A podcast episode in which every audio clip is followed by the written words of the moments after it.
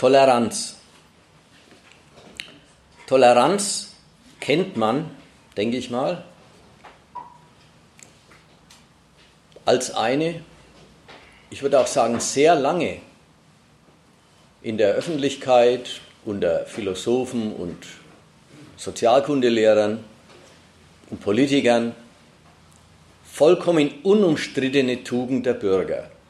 Ja, die Demokratie braucht diese Tugend des Tolerierens. Wobei Tolerieren immer schon was Merkwürdiges ist, das heißt ja irgendwie aushalten, was man nicht mag. Aushalten, gelten lassen, respektieren, was einem irgendwie zuwider ist. Darin steckt schon eine Erinnerung daran, dass irgendwie, wie auch immer, die Bürger einander in die Quere kommen, dass sie einander ein Ärgernis sind. Und dann kommt die Tugend, die sagt, halte es aus, halte dieses Ärgernis deines Nebenmannes, anderer in dieser Gesellschaft, halte das Ärgernis aus, überhaupt haltet Gegensätze aus.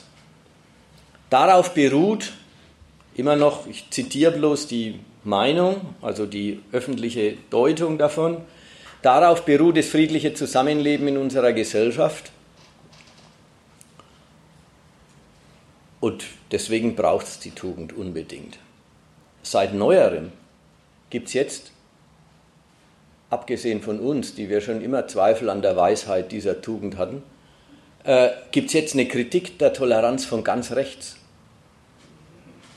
Ja, ich zitiere mal den berühmten äh, den Satz, mit dem der Gauland, äh, der ja den Boateng nicht als Nachbarn haben möchte, äh, der Gauland sagt, heute sind wir tolerant, morgen fremd im eigenen Land. Ich weiß nicht, ob er ihn erfunden hat oder ob er Parole zitiert, die er auf einer Pegida-Demo gesehen hat, ist völlig wurscht.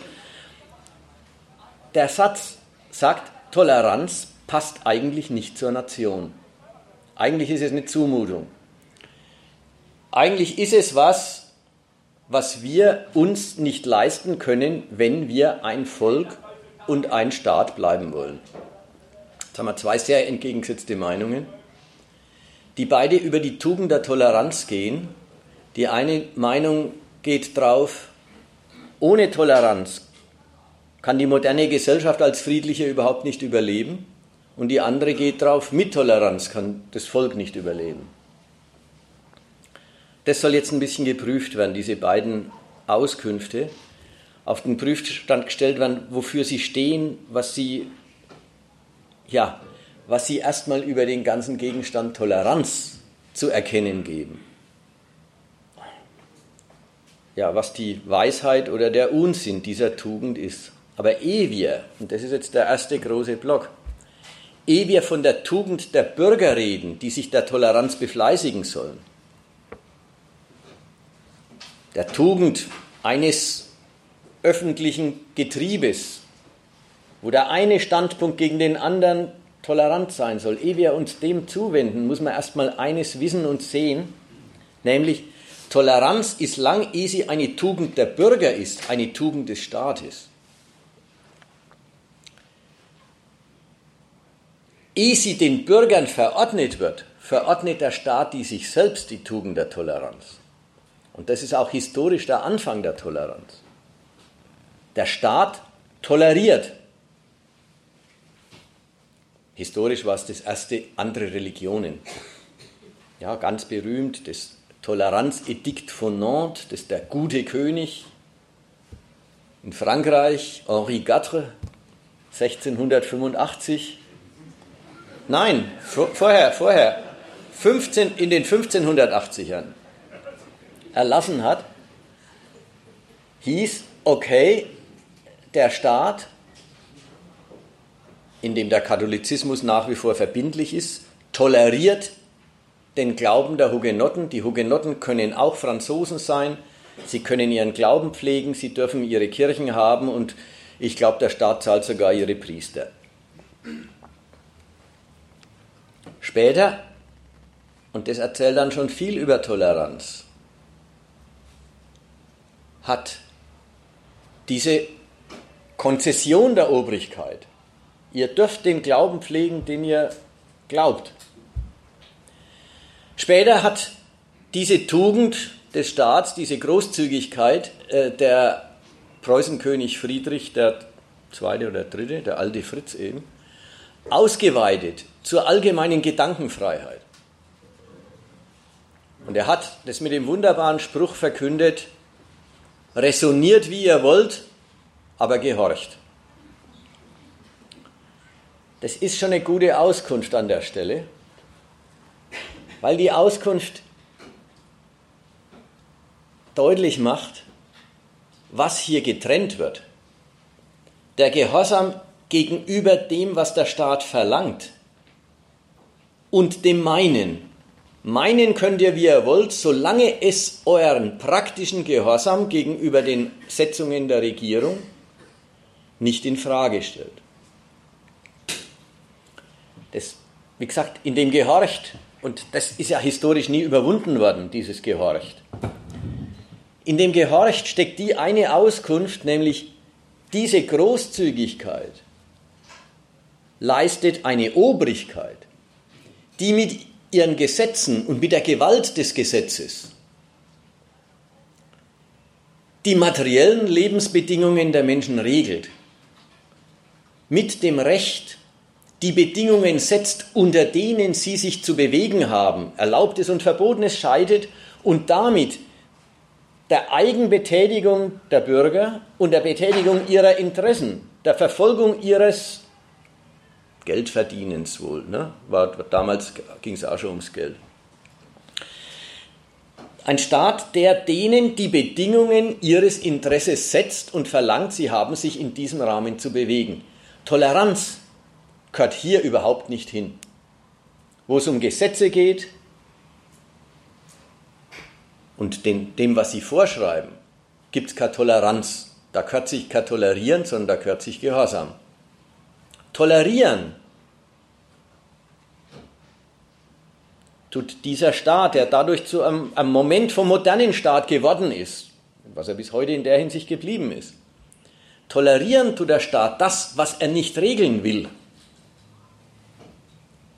Das, wo er meint, aufs funktionale auf den funktionalen Zusammenhang der Bürger, aufs notwendige Zusammenwirken der Bürger für das, was er von ihnen will, der Staat von den Bürgern. Auf das kommt es nicht an in dem Bereich, den er den Bürgern zur Selbstbestimmung offen lässt. Dort, wo er nichts regeln will, entscheidet er sich zum Tolerieren. Sie dürfen ihren Glauben leben, sie dürfen jetzt, nach dem alten Fritz, auch sonst resonieren. Das heißt, herumüberlegen, auch bezüglich des Staats, dessen, was der Staat macht, ob er es richtig macht, ob er was macht, was wünschenswert ist oder ob er einen Scheiß macht. Sie dürfen auch rumresonieren, was sich für sie selber und für andere Leute eigentlich gehören würde. Sie dürfen den ideellen Tugendrichter machen, aber Sie müssen wissen, es ist vom Staat erlaubt, soweit es den materiellen Gehorsam nicht in Frage stellt. Sie dürfen ihre sonstige Lebensführung nach ihrem Geschmack einrichten, dann eben, wenn sie den Gehorsam gegenüber dem Gesetz hinter sich haben. Dann ist der Staat tolerant. Er lässt sie Erster Gedanke. Zweiter Schritt.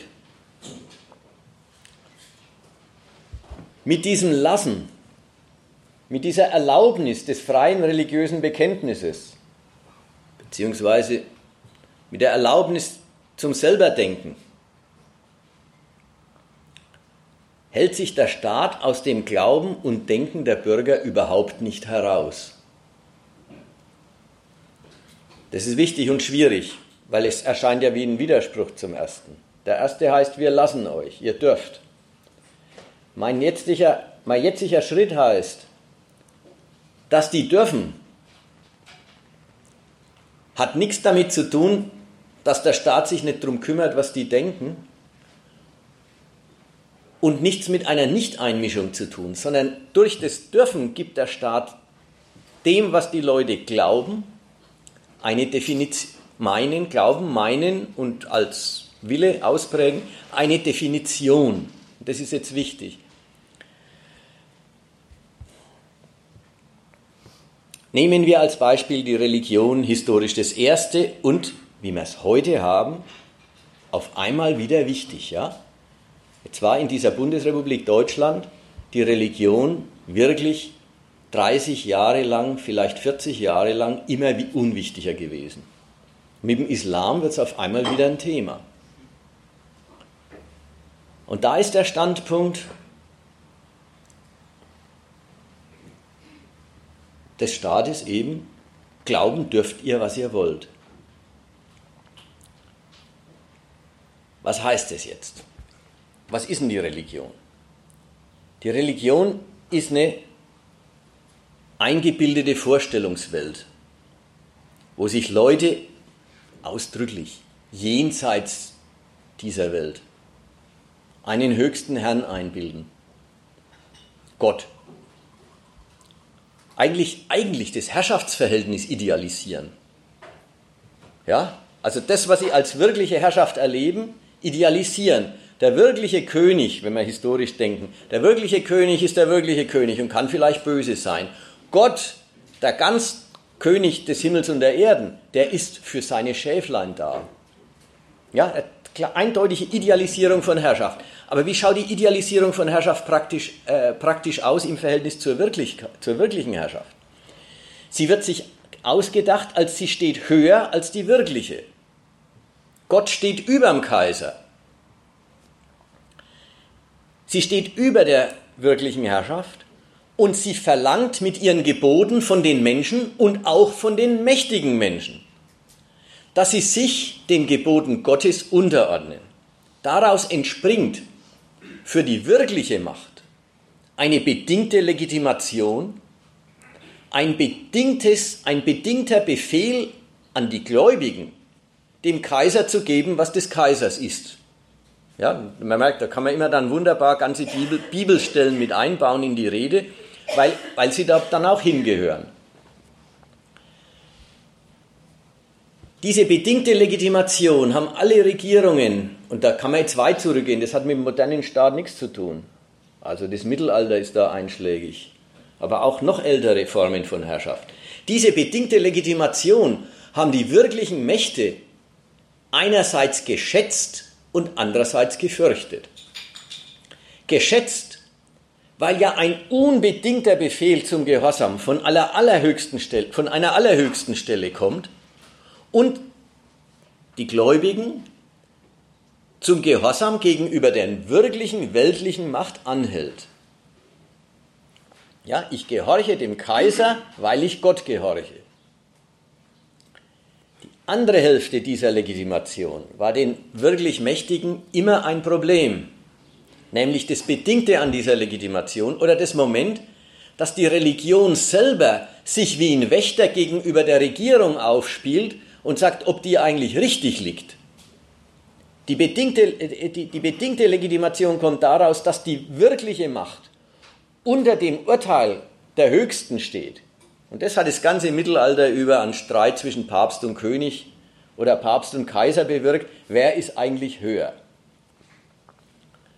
Haben sie Krieg miteinander geführt und haben sie rausgefunden, wer höher war. Einmal hat der gewonnen, einmal hat jener gewonnen. Wichtig ist Folgendes. Wenn jetzt der moderne Staat sagt, glauben könnt ihr, was ihr wollt,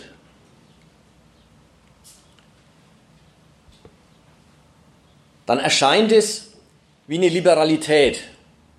Ja, es erscheint als, da mischt sich der Staat endlich mal in was nimmer ein, was ihn nichts angeht. Da lässt der Staat, er erlaubt was. Und ist ja auch so. Aber die andere Seite, die da drin steckt, er entmachtet die Religion als konkurrierende Autorität. Wenn er sagt, glauben könnt ihr, was er wollt, mir ist jeder Gott recht, dann hat kein Gott gegenüber dem Staat mehr was zu melden. Dann wird auf einmal der Glaube an eine höchste Macht, die alles für alles Gute zuständig ist und alles Böse verurteilt, dann wird der Glaube an eine höchste Macht zu einer Privatangelegenheit. Die kann man glauben oder nicht. Und damit ist die höchste Macht als, Autori als konkurrierende Autorität gegenüber dem wirklichen Staat ausgeregelt. Indem er den Gläubigen befreit, zu glauben, was er will, nimmt er dem Glauben sei Verbindlichkeit.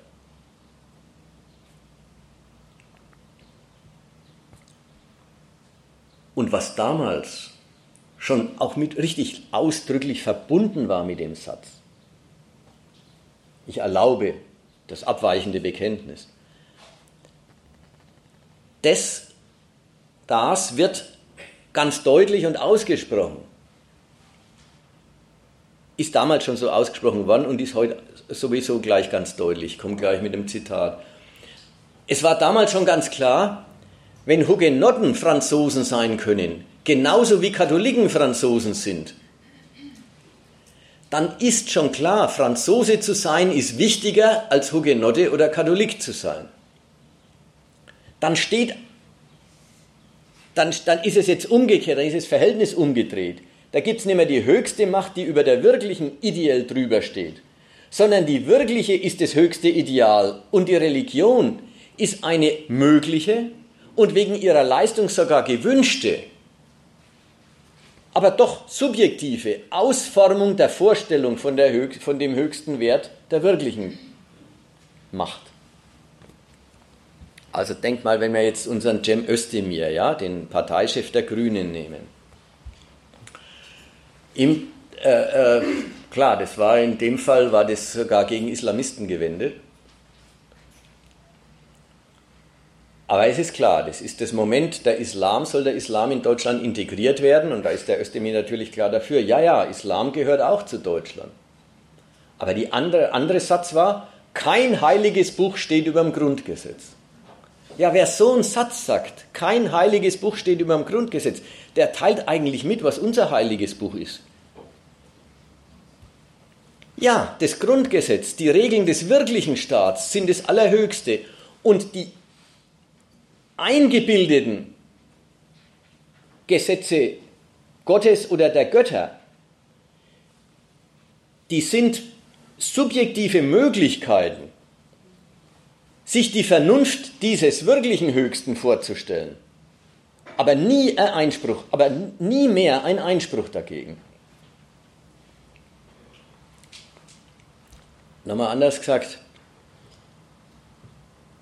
die Autorität der Religion über den Staat ist zurückgewiesen.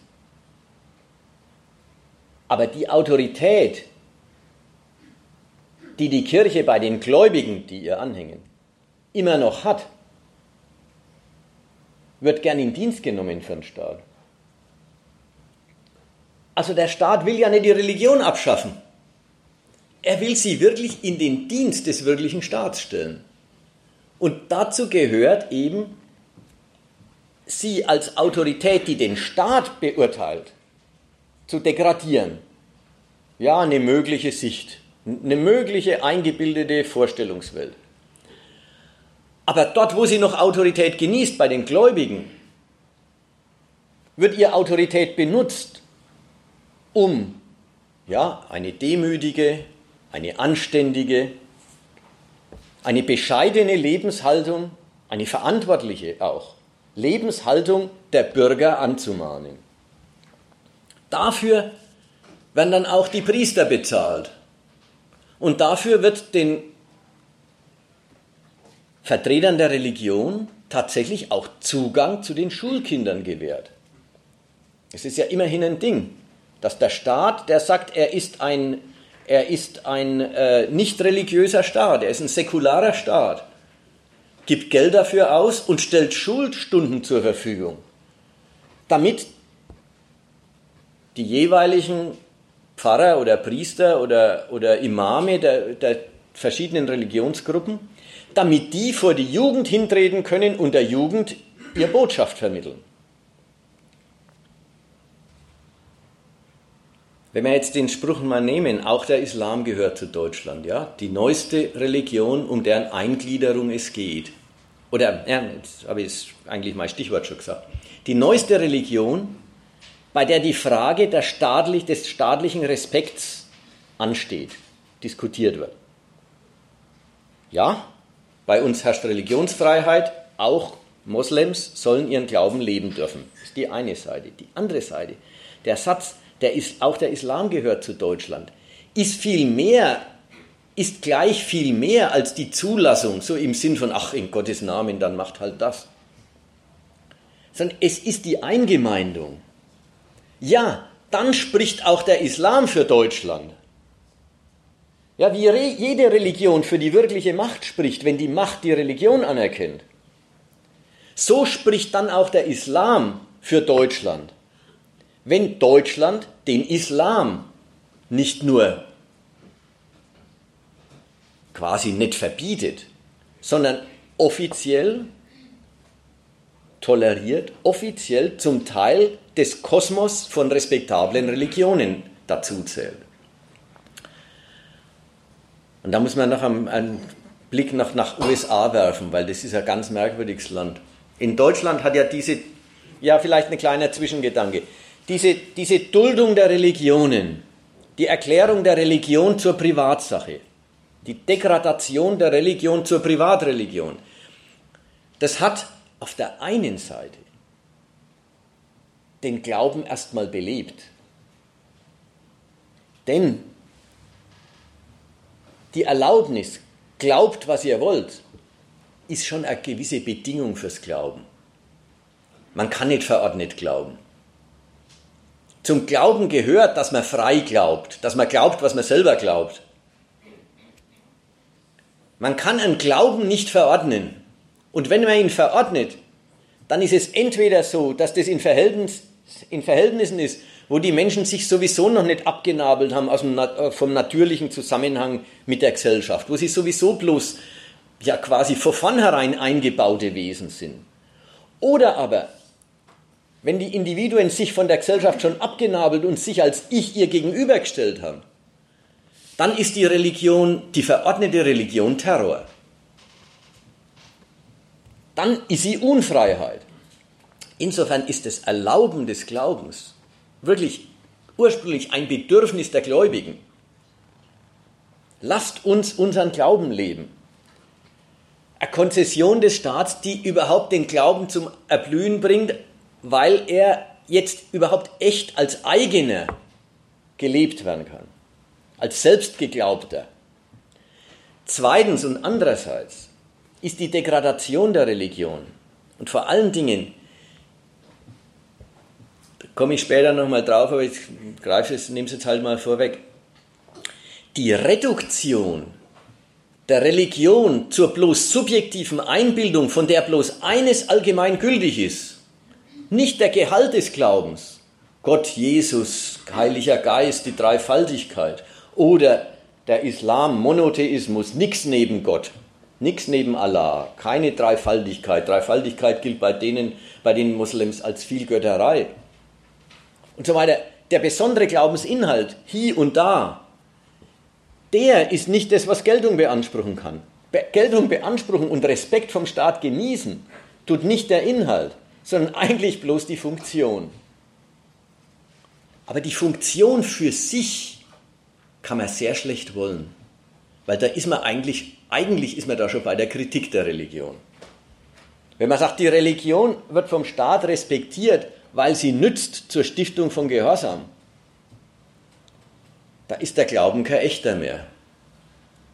Und es ist eine Riesenzumutung an den Gläubigen, dass er seine Religion ernst nehmen darf, aber wissen muss, dass die gesellschaftliche Geltung seiner Religion neben der Geltung des Islam und des Katholizismus, wenn wir jetzt denken, der eine ist ein Protestant oder er ist ein Hindu, dass die Geltung seiner Religion gleichgültig ist neben den anderen Religionen so dass sie alle gelten, aber bloß in der Hinsicht dessen, was sie leisten und nicht dessen, was sie sind. Und das hat schon Momente von Opium fürs Volk selbstbewusst. Ja, bei Marx gibt es das Wort, Religion ist Opium fürs Volk. Ja, es ist dieses Gedankengebäude, das dem Menschen die Unterordnung schmackhaft macht, einleuchtend macht. Aber wenn ein Staat sagt, alle Religionen sind mir recht, weil sie leisten was für mich, sofern sie nicht auf dem besonderen Gehalt bestehen, der sie ausmacht, dann ist es schon sehr nah an der selbstbewussten Befürwortung der Religion wegen ihrer Funktion. Das ist die zweite Hälfte. Ich habe gesagt, erstmal hat es dazu geführt, dass die Religion aufblüht, weil Selbstglauben erlaubt worden ist. Jetzt bin ich im zweiten, der zweiten Ecke. Ein bisschen ist es auch der Tod der Religion, dass sie vom Staat als gleichgültig neben anderen Religionen gelassen und respektiert wird. Besonderer Fall in die USA dabei. Ein extrem religiöses Land mit der größten religiösen Toleranz, die man sich vorstellen kann. Dort heißt es God's, God's Own Country. USA sind God's Own Country. Und die sind sich so sicher, dass schlechterdings jede Religion eigentlich bloß Amerika verherrlicht. Dass ihnen jeder Gott gleich recht ist.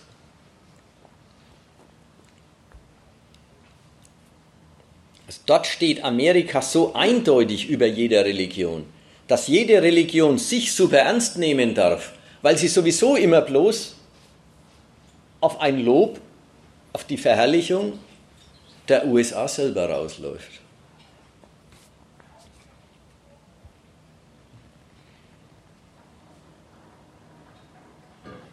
Was ich jetzt für die Religion gesagt habe, gilt jetzt ganz allgemein fürs Denken. Nicht bloß der Glaube, sondern auch eben das Resonieren, das Nachdenken der Menschen tatsächlich auch über Politik, über die Ordnung, über die Gerechtigkeit, über das Regieren. Alles das wird, ja. Frage, was ist gemeint, also ich habe nicht verstanden, selbstbewusste Befürwortung der Religion wegen ihrer Funktion. Wer findet die Religionen bitte gut, weil sie den Staat gut weil, weil sie den Staat gut tut, das halt nie mitgekriegt. Ich, ich rede immer vom Staat her. Wenn der Staat sagt, ich gewähre Religionsfreiheit, wie bei uns, ja, bei uns gibt es Religionsfreiheit, es gibt Religionsfreiheit und nicht nur das, ich richte auch einen Religionsunterricht an den Schulen ein, gewähre diesen Ideologen der Religion Zugang zur Jugend, zur beeinflussbaren Jugend ich will also, dass die ihr, ihr Botschaft loswerden, dann ist es eine Befürwortung der Religion. Vom Staat aus. Ich meine jetzt nicht, ob der Bürger die. Äh, für einen Bürger ist es andersrum. Ne? Der, Bürger denkt erstmal nicht an die Funktion der Religion. Wenn er ein gläubiger Mensch ist, dann sagt er halt, Gottes Wille. Gott will's, Gottes Gebot, wir sind alle in Gottes Hand und äh, so denkt er eben. Wenn er dann erleben muss, dass wir alle in Gottes Hand sind, wie er denkt, aber dass es genauso richtig ist zu denken, wir sind alle in Allahs Hand, dann muss er auch lernen, dass seine Religion Geltung gar nicht beanspruchen kann für den Inhalt, den sie hat, für die, das besondere Vorstellungsgebäude von ja, Gott und den Heiligen und den ganzen Geschichten, die es da gibt. Alles das gilt für sich gar nichts im Staat sondern es gilt bloß als was, was den Bürgern gut tut. Das war das mit, wegen der Funktion. Bezüglich aber auch politischen Ansichten, so wie der Schäuble hat ja, so einen Spruch ja. gemacht mit, äh, mit Demokratie geht es nicht darum, wer Recht hat, sondern ähm, wer den Volkswillen quasi bei der Wahl für sich entscheidet. Ich wiederhole es nochmal, aber erst muss ich es selber hören. Du musst es so laut sagen, dass wenigstens ich verstehe. Ähm, es gibt ja auch diesen Satz von Schäuble, also das ist nicht nur bezüglich der Religion, sondern auch bezüglich politischen Ansichten, so wenn ich das richtig verstehe. Also da gibt es einen Satz von Schäuble, Schäuble in der FAZ hat immer gesagt, dass es in der Demokratie nicht darum geht, wer Recht hat, sondern darum geht, wer quasi den Willen des Volkes für sich ähm, oder also auf jeden Fall geht es in der Demokratie nicht darum, wer Recht hat. Ja, also der Satz, der Satz war, und das ist ja auch die Ausweitung des Themas, auf die ich jetzt, auf die ich jetzt hinarbeite, das alles gilt nicht nur für die Religion, sondern auch für alle politische Meinungsbildung. Die Toleranz. Ja, in der Demokratie darf jeder meinen, wie er will. Vom Staat aus erlaubt. Aber was er meint, dafür kann er, wie die Religion, keine Verbindlichkeit beanspruchen. Er kann nicht sagen, ich habe Recht, deswegen muss ich danach gerichtet werden sondern er darf denken, was er will, aber Geltung hat es bloß für ihn, nicht für andere. Auch nach der Seite hin gilt, was ich über die Religion gesagt habe. Die Erlaubnis, selber zu denken, ist die Unterordnung. Ja, wir kennen es immer als, das ist die Befreiung, wir dürfen. Aber genau da drin steckt, ihr dürft. Aber nur weil und insofern es nichts zu bedeuten hat, hat, was ihr denkt. Und das ist die Seite der Unterordnung des Denkens. Das ist die Seite der Ungültigerklärung. Denkt, was ihr wollt, aber Geltung hat es, hat es alles nicht. Da kommt dann das. Sondern der Volkswille und der ist, kommt in einer, wird in einer Wahl entschieden und was die, was die Bürger gewollt haben, sagen hinterher die Politiker. Als was? Bei der Religion haben wir schon ein bisschen gehabt. Als was wird denn das Denken dann eigentlich vom Staat her definiert, wenn es als bloß subjektives Meinen, wenn es darauf festgelegt wird, in jedem Fall bloß subjektives Meinen zu sein. Vielleicht kleine Klammer noch. Natürlich ist es bloß interessant äh, auf dem Feld, wo Leute darüber nachdenken, äh, was fürs Gemeinwesen wichtig ist. Ja, beim Musikgeschmack oder bei der Mode, ja, da muss man nichts tolerieren, weil es sowieso um nichts geht.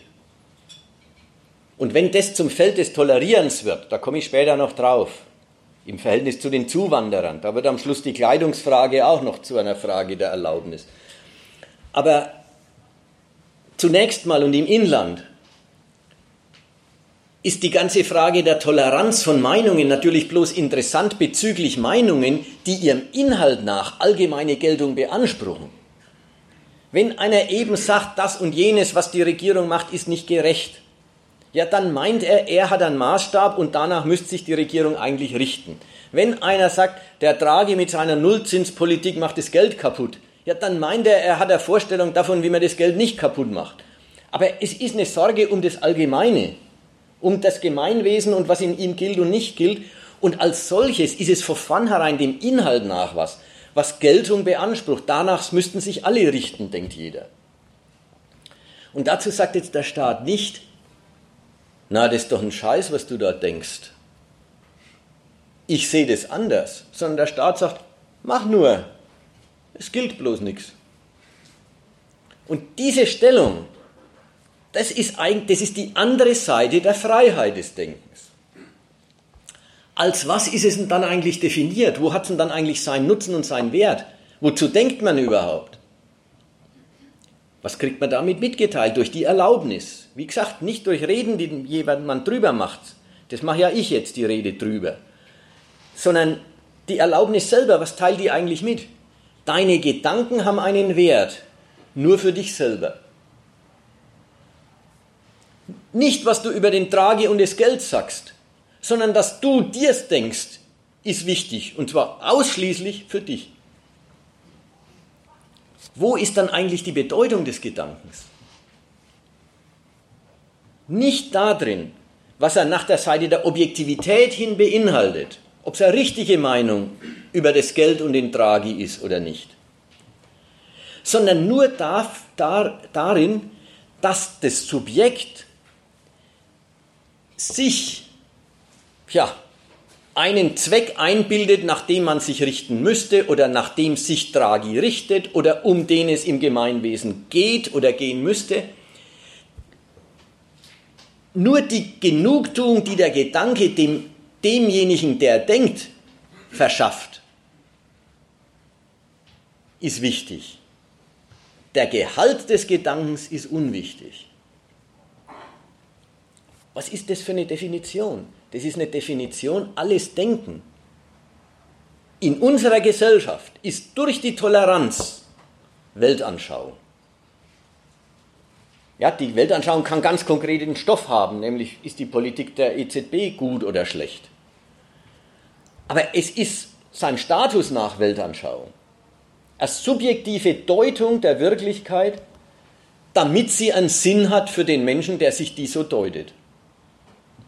Und was leistet der Gedanke? Er leistet, dass der Mensch die Welt irgendwie für sinnvoll hält. weil er ihr einen zugeschrieben hat. Es ist erst sich, sich vertraut machen, sich aneignen, sich versöhnen mit einer Objektivität, wo es eigentlich gar nicht, wo es nicht darum geht, ob der Gedanke die Objektivität trifft, sondern bloß darum geht, ob der Gedanke das Subjekt befriedigt. Subjektives Denken, ein Widerspruch in sich, aber das ist verordnet durch die Toleranz. Okay. Ich habe eine Frage dazu, dass du meinst, ähm, das Wichtige an dem Gedanken ist, ist, dass er das Subjekt befriedigt. Ähm, ich habe jetzt, also du meinst ja auch, das gilt für die Meinungsfreiheit, genauso für die, Religions, für die Religionsfreiheit. Und jetzt, wenn man äh, jetzt an, die, an das aktuellste Thema denkt, auf der einen Seite stehen die Ausländerfeinde, auf der anderen die Ausländerfreunde. Und dann äh, sagen die Ausländerfreunde und Ausländerfeinden, ja, toleriert die mal. Ja. Dann ist doch deren, äh, also deren Genugtuung besteht ja gerade nicht. Also du meinst, von denen ist verlangt, dass die einfach in ihrem das meinen dürfen, ihre Genugtuung finden. Wobei doch eigentlich der Gedanke an sich ähm, schon Allgemeinheit, also Verbindlichkeit beansprucht von dem, was er leisten soll. Also der hat ja so einen Sollcharakter, meinetwegen, ja, die Ausländer, die gehören hier nicht her. Ja. Und dann soll das durchgesetzt werden. Und wie soll, oder wie soll das überhaupt gehen, wenn sich gegen, also gegensätzliche Meinungen nebeneinander stehen und der Einzelne sich dann mit dem bloßen Meinen zufrieden geben soll? Das kam mir gerade einfach. Also, mal zwei Sachen. Die eine Hälfte, die Ausländergeschichte, die Integration von Zuwanderern, die, wir, die jetzt ein Thema ist und wo ja das Tolerieren, eben mein Gauland-Zitat von vorhin, wo das Tolerieren ja gerade strittig ist. Soll, soll die Toleranz so weit reichen? Wird ja bestritten jetzt an der Stelle. Halt mal das mal fern, das kommt später. Ja? Aber die andere Hälfte, ja, da hast du doch erstmal recht. Der, der eine hat eine Meinung, was hier sein sollte, was sich hier gehört. Wir brauchen ein bedingungsloses Grundeinkommen, ja, damit die Menschen nicht erpresst werden zu jeder Scheißarbeit. Kommt übrigens die entgegengesetzte Meinung und sagt, wir machen ein bedingungsloses Grundeinkommen, dann können die Leute jede Scheißarbeit annehmen, dann kommt es ja nicht mehr so drauf an. Dann kommt aber der andere und sagt, na, bedingungsloses Grundeinkommen kommt überhaupt nicht in die Tüte, wer soll das bezahlen? Das, äh, äh vor allen Dingen, es verdirbt die Arbeitsmotivation. Ja, schöner, schönes Bekenntnis zum Zwangscharakter der Arbeit in unserem Land. Egal, jetzt stehen zwei Meinungen gegeneinander. Und die sind wirklich nicht verträglich in ihrem Inhalt nach. So, was sagt, was sagt, äh, die, was sagt die, äh, der, der Staat, der Meinungen toleriert? Er sagt, ihm ist wurscht, sollen sie denken, was sie wollen.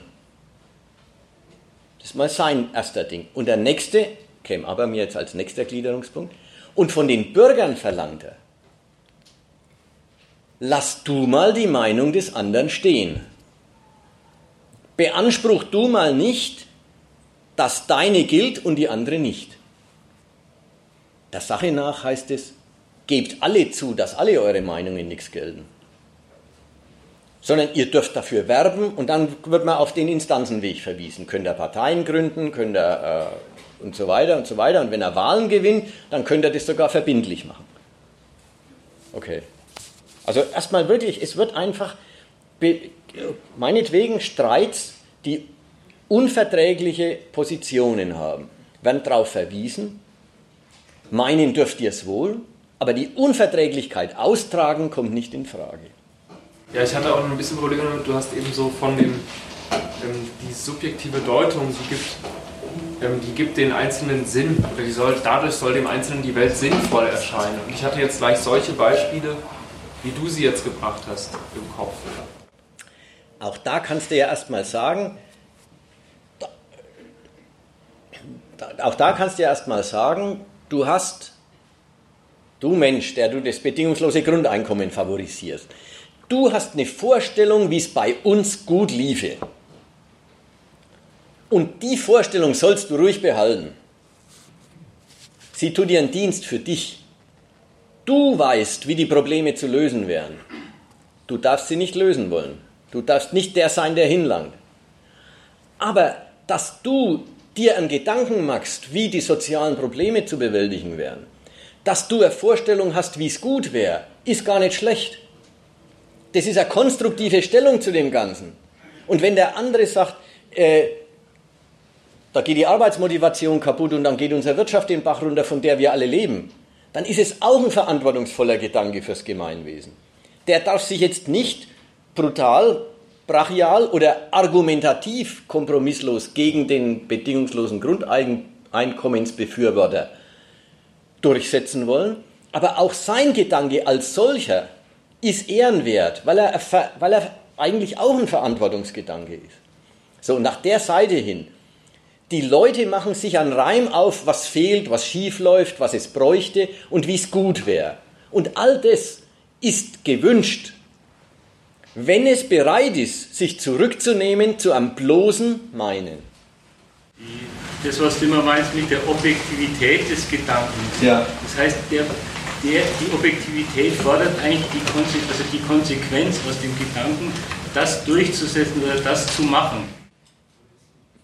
Also politische Gedanken tun das, die fordern das ja. Genau. Und diese Forderung, die eigentlich implizit immer dabei ist, wenn einer sagt, wir brauchen ein bedingungsloses Grundeinkommen, ja, wer das sagt, der ist der Meinung, das muss sein, das muss her und das müssen alle einsehen, dass das das Richtige ist. Und dann kriegt er gesagt, den Gedanken darfst du ruhig behalten, aber für dich. Behalte ihn für dich. Und jetzt habe ich einfach einen Schluss daraus gemacht. Wozu sind die Gedanken dann eigentlich gut? Dazu, dass die Leute eine Stellung einnehmen zum Gemeinwesen. Eben. Verantwortung zeigen. Oder, ach, ich darf an dem Ding nicht rumfingern. Äh, oder die Ordnung, der Ordnung irgendeinen Sinn, irgendeinen guten Zweck abgewinnen, von dem Sie meinen, um den geht es eigentlich oder um den müsste es gehen. Und das, das ist konstruktives Denken und das ist gewünscht. Okay. No, Nochmal kurz, ähm, du hast vorher gesagt, die Bürger werden dazu angehalten, dass sie gegenseitig ihre Meinungsverschiedenheit, also dass sie sich gegenseitig tolerieren in ihren Meinungsverschiedenheiten. Aber im Staat ist es doch, ist es doch wurscht, wenn jetzt am Stammtisch sich irgendwelche zwei, zwei Typen anbrüllen und sagen, nein, du bist volles Arschloch und du, du, bist, du bist falsch. Ähm, den kümmert es doch nicht. Also da geht es so mehr darum, dass, das da, dass man praktisch das nicht in die Tat umsetzt. Also jetzt für mit ähm, Missgabeln für das bedingungslose Grundeinkommen auf die Straße geht oder sowas. Naja, da hast du es ja. Die, die eine Meinung tritt auf und, und verlangt was. Die andere Meinung sagt, das kommt überhaupt nicht in die Tüte ernstlich festhalten an seinem Standpunkt und den geltend machen, führt unter diesen Umständen irgendwann zur Gewalt, zum Kampf. Und da sagt der Staat, ihr könnt euch ruhig anbrüllen, wenn ihr wollt, aber den Übergang nicht. Dann komme ich. So, und das reicht eigentlich erstmal, weil es, es ist dann wie eine Stufenfolge. Aber die, muss man die Stufenfolge halt der Reihe nach aufblättern. Der erste Schritt ist, der Staat toleriert Gedanken, aber verlangt, dass sie Gedanken bleiben. Das ist jetzt seine Genehmigung und seine Entmachtung des Denkens der Bürger. Das verlangt er jetzt dann den Bürgern ab.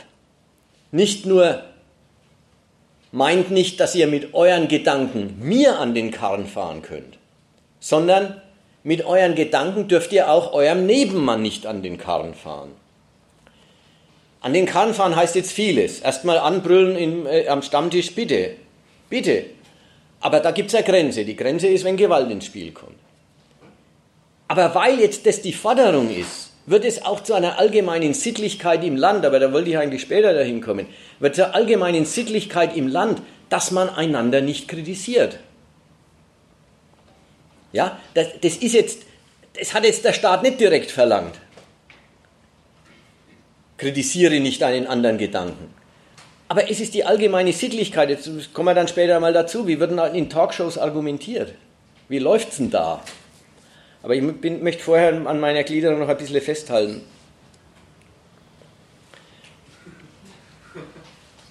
Ich habe noch mal eine Frage zu dem. Ähm, ich kann auch laut reden. Mach doch, mach ähm, doch. Ich habe noch mal eine Frage zu dem, zu dem, Sinn. Ähm, irritiert mich irgendwie. Also, äh, du hast vorhin gesagt, ähm, was leistet äh, die Konzession ähm, der Meinungsfreiheit ähm, für den Bürger? Und dann hast du gesagt, ähm, also eigentlich ist es sehr ähnlich wie die Frage, die er schon gestellt hat, was ich jetzt sage. Dann hast du gesagt, für den Bürger hat es, ähm, also der Bürger darf äh, die Meinung haben, die Politik ist ungerecht.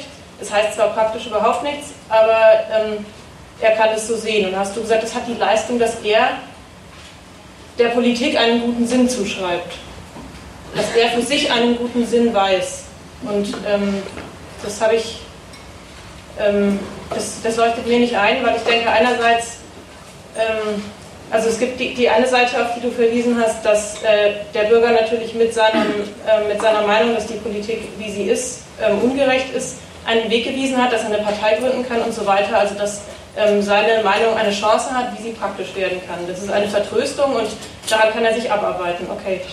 Und die andere Sache, also wenn der Bürger damit zufrieden ist und sagt, die Politik ist ähm, ungerecht und ich wüsste, wie sie eigentlich sein soll, dann, also ich verstehe nicht, was die Konzession dessen, also das, dass der Staat sagt, ja, so darfst du es sehen, was die dazu beitragen soll, dass der Bürger einen guten Sinn für die Politik weiß. Weil wenn er das so sieht, dann liegt es doch an dem Gedanken, dass er sagt, eigentlich würden ganz andere Regeln gelten und nicht daran, dass der Staat sagt, ähm, du darfst es auch so sehen. Okay, also müssen wir den Übergang nochmal ein bisschen ausdrücklich machen. Den Übergang, ja, damit wir es richtig haben, den Übergang von der Konzession zum konstruktiven Mitdenken. Ja, das war die Frage. Man könnte als erstes mal sagen, okay, der Staat sagt, denkt, denkt, was ihr wollt.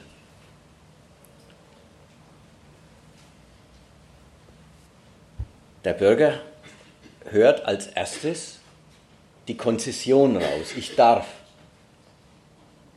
Nicht so sehr hört er raus, es hat ja auch nichts zu bedeuten, was ich denke. Ich darf. Wie bei der Religion übrigens, da ist, es mit, da ist es auch total auffällig. Also bei der Religion leuchtet es einem vielleicht noch am allermeisten ein. Dass ich darf, ist nicht bloß, äh, naja, der Staat schaut weg, sondern das ist, das ist meine Anerkennung durch den Staat. Also ich darf, ich darf an den Gott glauben, den ich mir ausdenke der Staat, der mir erlaubt, meinen Glauben zu leben, ist die Schutzmacht meiner geistigen Freiheit. Weil es mir erlaubt wird, habe ich erstmal ein eindeutig positives Verhältnis dazu. Ich darf, das piept irgendwie, ne? Vielleicht muss man es ein bisschen leiser stellen. Ich glaube, es ist eh laut genug. Weil ich darf, ist das Gemeinwesen eins für mich, denn es erlaubt mir zu denken, zu glauben, wie ich will. Da ist, da ist die Genehmigung, ist eigentlich dann schon die Eingemeindung, die ideelle Eingemeindung des Bürgers ins Gemeinwesen. Weil ich darf, ist die Schutzmacht, ist, ist der Staat die Schutzmacht meiner geistigen Freiheit. Und dann, und dann äh, ist es nicht bloß so, dass ich als als Selberdenker halt mach, mach, was ich will, sondern ich bin da drin von, dem, von der Obrigkeit anerkannt. Ja, das war dieses mit den Hugenotten am Anfang. Die sind dann auch ehrenwerte Franzosen. Und dann sind sie aber auch Franzosen. Dieser, dieser Schritt, weil sie dürfen, ist es dürfen nicht bloß ein dürfen, sondern ein anerkannt sein in dem, was sie treiben. Und das ist, das, ist, das nimmt die Leute automatisch positiv für diese Obrigkeit ein. Insgesamt alles auf der sicheren Grundlage. Und übrigens, es geht auch bloß auf der Grundlage. Auf der sicheren Grundlage. dass ihr praktisches Leben sowieso eingebaut ist in die Gesetze und ihre Interessen sowieso orientiert sind auf das Erlaubte und Verbotene im Land, so dass sie sowieso in praktischer Hinsicht Teil dieses Staates oder Teil dieser Gesellschaft sind, an der Konkurrenz teilnehmen halt. Und deswegen ihr ganzes Denken auch auf das, was sie der Konkurrenz abgewinnen, wie sie in ihr stehen und wie sie, die Konkurrenz, richtig geregelt werden müsste, richten. Also das Ganze hat die eine große, die eine große sichere Bank, dass die Leute in praktischer Hinsicht schon längst auf den Staat und seine Ordnung hinorientiert sind durch die Gesetze.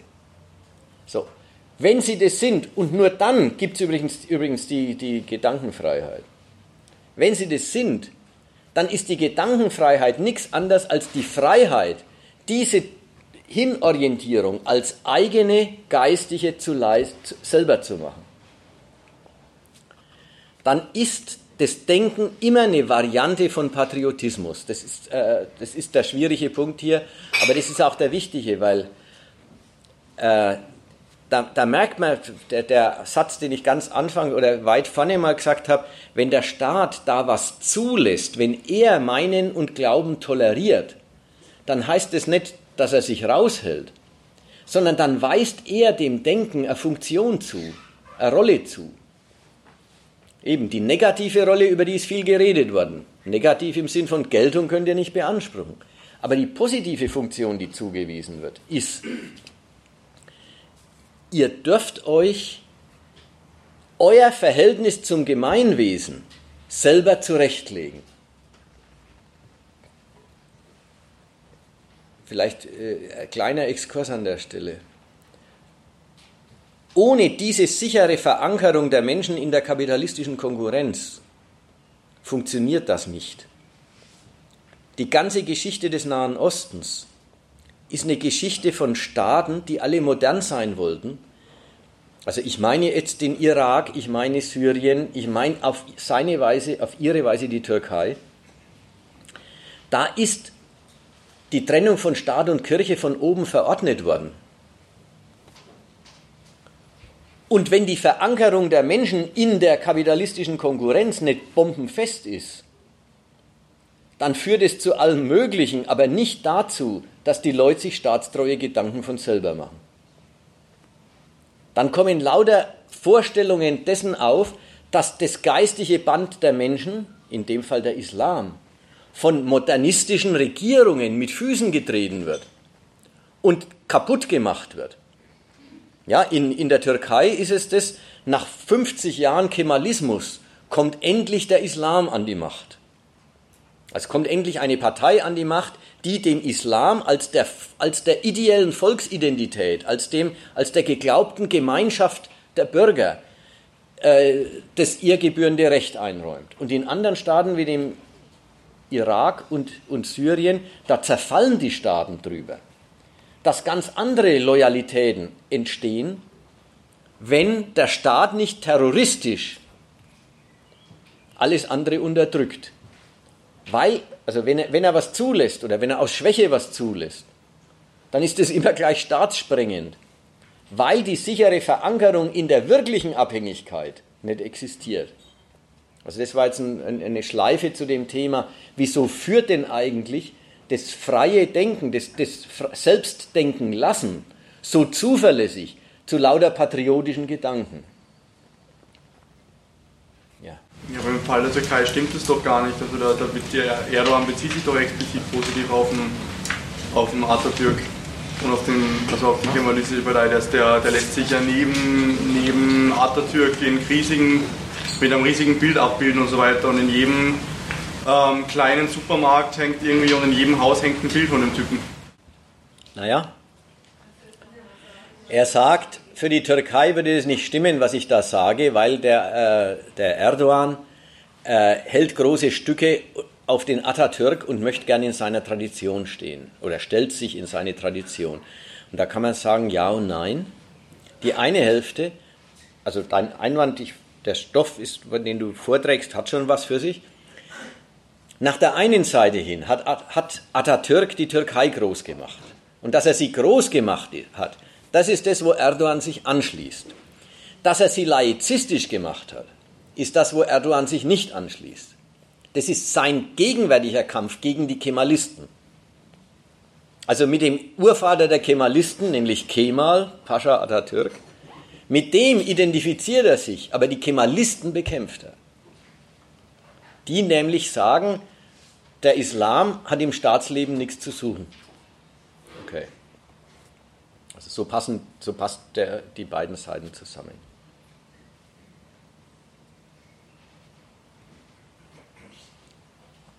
Jetzt haben wir alle schon ein bisschen durcheinander besprochen, weil halt über, über Beiträge dann nicht mehr so sauber durchzuhalten ist. Was ich beabsichtigt hatte, war, bis hierher eigentlich bloß zu reden vom Staat, der selber toleriert. Meinungen, Glauben toleriert. Und darin, was darin alles steckt, wenn die wirkliche Macht, wenn die wirkliche politische Gewalt das Denken ihrer Untertanen freisetzt. Und diese Schritte tolerieren ist gleich. Ihm die Verbindlichkeit nehmen, dem Glauben wie dem Denken. Tolerieren, ihm die Verbindlichkeit nehmen und es darüber auf sich verpflichten. Jetzt dasselbe natürlich als Tugend, Tugendgebot. Das Toleranz ist nicht bloß ein Zulassen von Seiten des Staats, sondern Toleranz ist ein Gebot gegen die Bürger. Sie sollen und müssen tolerieren, was andere ihnen vorsetzen. Da haben wir jetzt gerade schon ein bisschen drüber geredet. Das muss ich jetzt nicht wiederholen. Wenn man an, an wirkliche Interessensgegensätze oder an wirkliche politische Gegensätze denkt, dann heißt es halt, sie müssen, sie dürfen ihre Idee festhalten, aber sie müssen das Austragen des Gegensatzes äh, aufgeben. Da, da, darauf müssen sie verzichten. Nach der Seite hin heißt es dann aber auch, ganz generell, toleriere die anderen und ihre Rechte. Toleriere, dass die anderen auch dürfen. Und dann heißt es letzten Endes, und dann kommt da ziemlich klar raus, die Toleranz verlangt die Unterordnung des Bürgers unter alle Setzungen des Staats, die natürlich immer irgendwie als Rechte anderer Leute dann existieren. Toleranz ist die, das Unter, äh, ist die Untertanentugend schlechthin. Es ist die Tugend, andere entscheiden zu lassen, was gilt. Und selbst zuzugeben, dass man selber auch bloß ein partikulares Individuum ist, das mit seinen Vorstellungen den anderen ja nicht kommen kann und Vorschriften machen kann. Also die, für die Bürger untereinander heißt Toleranzgebot vom Staat her keine Bevormundung der Bürger, des einen Bürgers über den anderen. In der Praxis führt das da waren wir jetzt vorhin auch schon gewesen, ja, zu einer gewissen Sitte, zu einer gewissen Sittlichkeit des Verkehrs der Meinenden. Und dazu will ich noch ein bisschen was sagen. Dann, da kann man sich noch ein bisschen was dran klar machen. Also die Leute haben, vor, haben Gedanken. Und in Talkshows und in Zeitungsspalten und in Leserbriefen und so weiter werden die ausgetragen.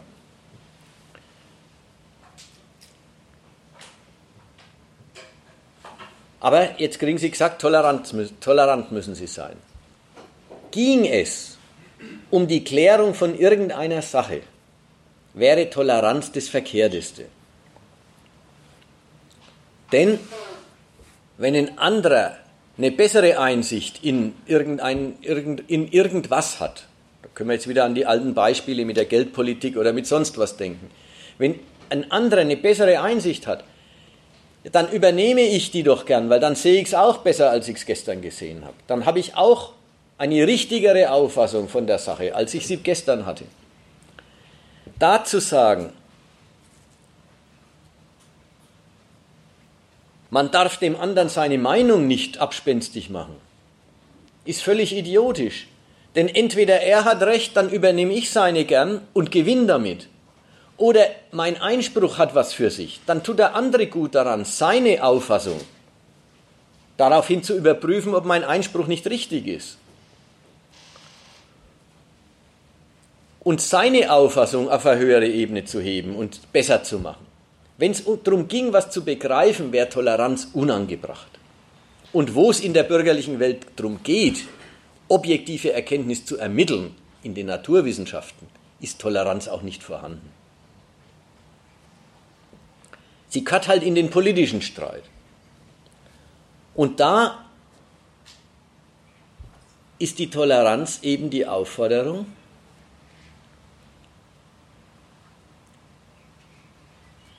der andere sieht so und du siehst so und du darfst dem anderen nicht bestreiten, dass er so sieht. Dann wird Toleranz zur Waffe in einer Auseinandersetzung, aber zu einer völlig absurden Waffe. Einer sagt was, der andere widerspricht ihm und dann kommt der eine und sagt, du bist intolerant. Was verlangt er eigentlich? Und das ist jetzt das Irre, was verlangt er eigentlich? Er verlangt die Einheit von Geltung und Nichtgeltung seiner Auffassung. Er verlangt, dass der andere ihm nicht mehr widerspricht, ja? Aber dass der andere seine Meinung übernimmt, das verlangt er auch nicht. Er verlangt also Respekt dafür, dass er auch eine Meinung hat. Und dann kommt der andere und sagt, okay, kannst du kriegen. Da sagt er, das ist halt deine Meinung, aber bloß deine. Und dann streiten sie sich und der andere sagt, das ist aber meine Meinung und der andere sagt, das ist aber bloß deine Meinung. Und dann machen sie einen Streit, der dementiert den Grund, warum sie überhaupt miteinander reden. Ist das klar? Man streitet sich doch bloß, weil man über dieselbe Sache redet. Man streitet sich doch bloß, weil die, weil die verschiedenen Meinungen einen Berührungspunkt haben, wo sie sich widersprechen. Wenn jetzt jeder sagt, ich habe meine Sicht und du hast deine, dann brauchen sie überhaupt nicht miteinander reden. Und dann merkt man, dass dann, was dann, was dann die Forderung nach Toleranz oder der Vorwurf der Intoleranz, was das für verlogene Waffe in der, in der politischen Debatte ist. Vielleicht noch eine andere Fassung. Im Grund, also auch das kennen wir, erleben wir ja auch selber, wenn wir politische Diskussionen führen mit anderen. Solange die Beteiligten sich für den Inhalt interessieren, fällt keinem die Toleranz ein. Da sagt man, ist es so, ist es so, warum soll es warum soll's so sein, warum soll es so sein. Wenn einer mit der Toleranz kommt, das ist eigentlich, dann will er aussteigen aus der Diskussion. Dann will er eigentlich sagen, Schluss der Debatte, ich, ich gebe meine Meinung nicht auf, aber ich will aufhören. Dann sagt er, du bist intolerant. Solange ihn interessiert, was an, was an Bestimmungen über irgendwas geboten wird, so lange fällt ihm nicht ein, dass das intolerant ist. Erst, wenn er nimmer mag, dann fällt es ihm ein. Versteht es richtig, dass, dass der Bürger aus seiner Meinung Eigentum macht? So was ähnliches, ja. Er behandelt sein Denken wie ein Besitz, den man ihm nicht wegnehmen darf. Oder richtigerweise, muss man jetzt noch sagen, und auch da, da wieder, im Grunde ist es ja gar nicht die Meinung, für die er kämpft, sondern das Recht darauf, eine zu haben. Denn für die Meinung kämpfen, das hieße ja immer, man muss für den Inhalt kämpfen. Man muss sagen, warum der Inhalt gut ist. Aber wenn man sagt, äh, ich muss mir von dir meine Meinung nicht schlecht machen lassen. Ja? Wer, wer so redet, dem geht es ums Recht auf die Meinung, nicht um die Meinung selber.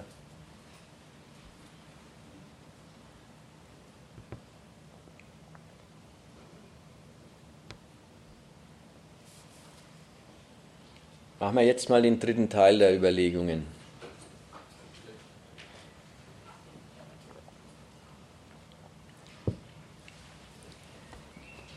Nämlich die Sache mit den Zuwanderern. Was die Volksgenossen gegeneinander noch irgendwie hinbringen. Das Wir zu dem sich alle bekennen und von dem sie alle anerkannt werden wollen. Höher zu hängen als jeden bestimmten Inhalt, den sie damit verbinden. Ist eh schon absurd. Ja? Jeder bestimmte Inhalt, den ich mit dem Gemeinwesen verbinde. Hier geht es um allgemeinen Wohlstand oder hier geht es um Gerechtigkeit oder hier geht es um Profit. Hier geht es um Fortschritt. Jeden Inhalt, den ich damit verbinde, jeder Inhalt ist eine beliebige, bloß subjektive Meinung. Jeder Inhalt, den ich dem, dem, dem, dem Staat, dem Gemeinwesen gebe, darf ich ihm geben, gar kein Zweifel. Aber ich darf keine Geltung dafür beanspruchen. Aber dass es, die, dass es um dieses große Wir, ums Gemeinwesen geht und zu gehen hat, und zwar allen zu gehen hat, das steht fest. Also schön absurd. Alles, was man dem zuschreibt, steht nicht fest. Das ist bloß subjektiv. Aber dass es dieses, um dieses Wir, um den, um den Gegenstand des Patriotismus, dass es darum allen zu gehen hat, das steht fest und alle Meinungen sind Beiträge dazu. Also was die Bürger untereinander noch so halbwegs hinkriegen. Nämlich das Wir höher anzusetzen, als was sie mit ihm verbinden, als wofür sie es vernünftig finden. Das wird zum Konfliktstoff, wenn ihnen im Verhältnis zu Zuwanderern Toleranz abverlangt wird die bisher zum Wir gar nicht dazugehören und jetzt neu dazugehören sollen.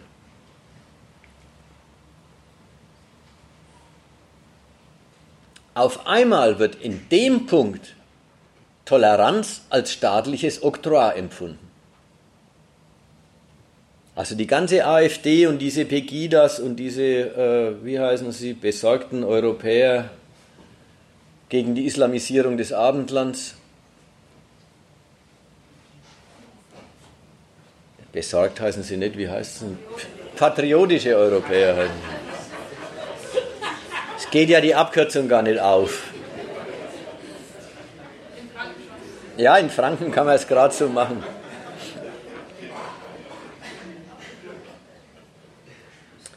Die finden Toleranz gegenüber den Zuwanderern ist eine Zumutung. Sie wollen sie sie wollen sie zu dem Wir nicht dazulassen und drücken das aus als, das ist ein Angriff auf das Wir. Das ist ein Angriff auf alles, was sie ja, für ihr Heimat halten. Das ist einerseits total idiotisch, weil in einer modernen kapitalistischen Gesellschaft, da ist das, da hängt von dem, äh, da, da hängt das Dazugehören davon ab, ob einer sich ans Recht hält, ob einer in der Konkurrenz mitmacht, ob einer Geld verdient und das für erlaubten Konsum wieder ausgibt. Wer das tut, ist integriert objektiv.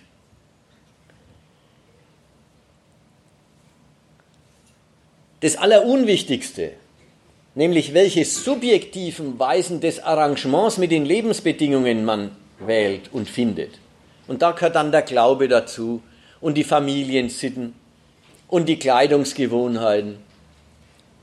Wie man sich einrichtet in den Verhältnissen, wie man, wie man den Zwängen der Konkurrenz ein Leben abgewinnt. Das ist das, was eigentlich der moderne Staat sagt, das bleibt euch überlassen, da bin ich tolerant.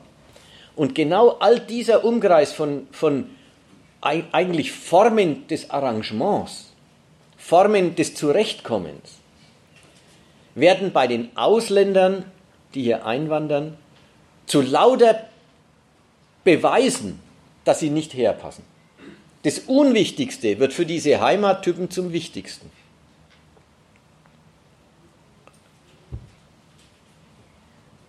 Eben alles, was es so an Sitten und Gebräuchen, Gewohnheiten und so weiter gibt, alles das machen sie zum Prüfkriterium, an dem sich zeigt, wie wenig die Zuwanderer zu uns passen.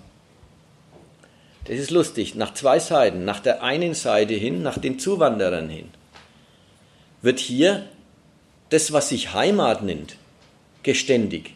Es gesteht nämlich sein Gewaltcharakter. Heimat ist Unterordnung, verlangt Unterordnung und von den, von den Zuwanderern schon gleich. Unbedingte Anpassung an das, wie wir es hier halten. Und alles, was abweicht, ist ein Beweis, wie wenig die dazugehören und sogar wie wenig die dazugehören wollen.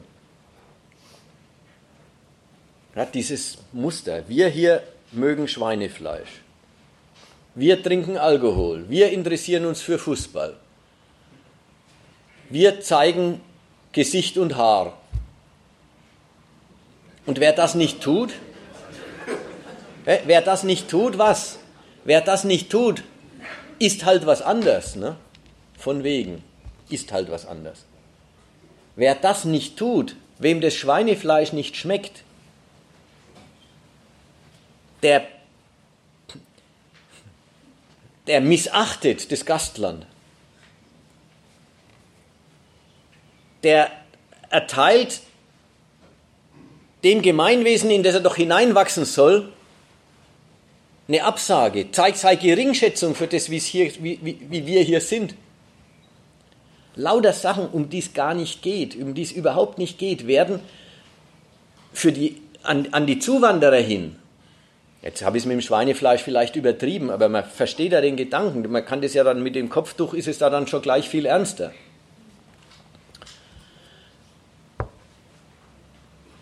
Alles das wird zur Zwangsveranstaltung gegenüber denen, die andere Sitten pflegen.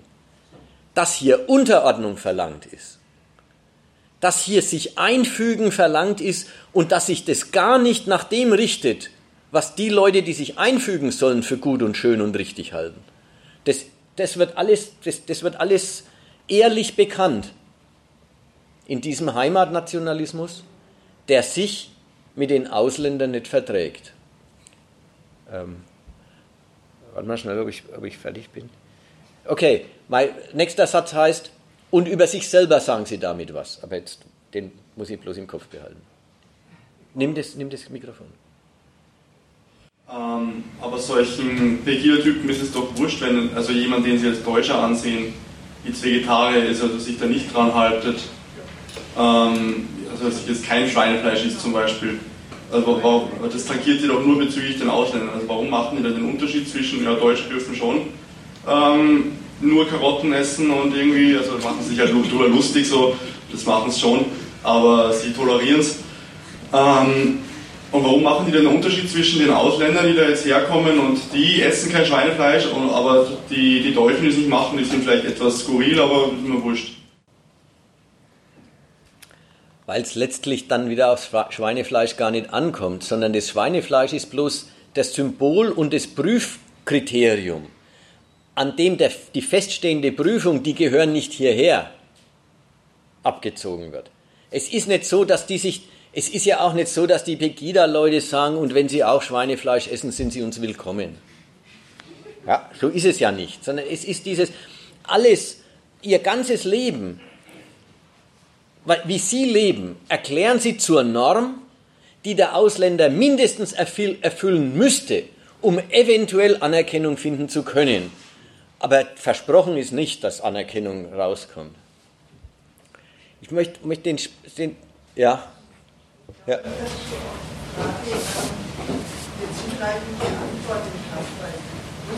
Geht's laut? Positiv ging doch seine Frage darauf zu sagen, äh, darauf, also sagen, das einzige wirkliche Unterscheidungskriterium für gehört nicht hierher, ja. sind in Wahrheit gar nicht die möglicherweise abweichenden Sitten, sondern es ist der simple Umstand, dass sie Ausländer sind. Ja. Naja gut, ich habe es auf eine andere Weise gesagt. Ich habe gesagt, äh, die werden alle zum Prüfkriterium für die von vornherein feststehende Prüfung, dass die nicht hierher gehören. Warum gehören sie? Weil sie Ausländer sind. Ja, ja. Ja, ja. Ich wollte noch mal was jetzt weiter sagen, ja. Äh, den Ausländern gegenüber wird der Heimatgedanke geständig in seinem Gewaltcharakter, dass das ein Gemeinwesen ist, wo Unterordnung verlangt ist. Und über sich selber sagen sie, dass ihr ganzes Leben in der Unterordnung besteht und dass sie die Unterordnung wollen und dass sie es Leben gerade als Untergeordnetes richtig finden. Also die benutzen die Gedankenfreiheit schon sehr dazu,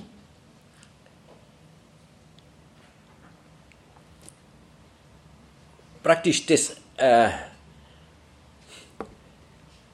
die distanzlose Eingehaust und ein, Eingehaustheit und das distanzlose Eingebautsein in das Leben, wie es hier so läuft, zu ihrem Wert zu erklären. Und das alles steckt in dem Wort Heimat. Nochmal andersrum. Wenn die sagen, wir interessieren uns für Fußball und das ist doch quasi, und, und es ist wie eine, wie eine halbe Absage an Deutschland, wenn einer sagt, mir scheißegal, ob die gewinnen. Jetzt spielen sie gerade. Äh, oder noch nicht, oder schon wieder, oder ich weiß nicht, ist auch egal. Ja? Wer sagt, das ist eine halbe Absage an Deutschland man weiß doch, wie wenig Verständnis man erntet, wenn man sagt, ach Gott, wer Fußball spielen will, soll Fußball spielen, mir ist das wurscht. Aber dass man denen immer zuschauen soll, das sehe ich überhaupt nicht ein. Wie wenig Verständ, auf wie wenig Verständnis man damit stößt. Wie sehr das, wie, wie, das ist aus einer anderen Welt. Da merkt man richtig, bei denen ist auch Fußball nicht einfach ein Vergnügen, sondern schon wie eine verbindliche Sitte. Und wer sich der nicht anschließt, ist irgendwie komisch. Verdient Misstrauen. Naja, und das genau, und, und umgekehrt von denen her, die sich der anschließen, die meinen wirklich, es gehört sich, dass man sich für Fußball interessiert. Es gehört sich, dass wir so leben, wie wir leben. Und dann ist das, dass es sich gehört, eigentlich das, was bei ihnen den Wert, den Wert all dessen ausmacht, was sie treiben. Nicht, weil es so schön ist, sondern weil es sich gehört, finden sie es richtig. Und das ist, das der Heimatnationalismus ist der Gedanke, hier haben wir es schon immer so gehalten. Ja, dieses, dieses, nur weil ich hierher gehöre und mich an alles angepasst habe, passt alles, wie es hier zugeht, auch total zu mir. So, und von dem Standpunkt aus werden sie ganz giftig und verweigern die Toleranz gegenüber anderen Sitten, weil die anderen Sitten praktisch das Nichtgelten ihres Gemeinwesens ist. Des Verunsicherns. Das, wenn der sagt, heute sind wir tolerant, morgen fremd im eigenen Land, was meinen die eigentlich mit fremd? Die meinen, da steht dann an irgendeiner Ecke in der Stadt eine Moschee und dann ist man fremd im eigenen Land, wenn in, wenn in dem Stadteck eine Moschee steht. Warum eigentlich? Weil sie meinen, das Land ist das, was es ist, nur durch die Verbindlichkeit der Sitten, die sie leben.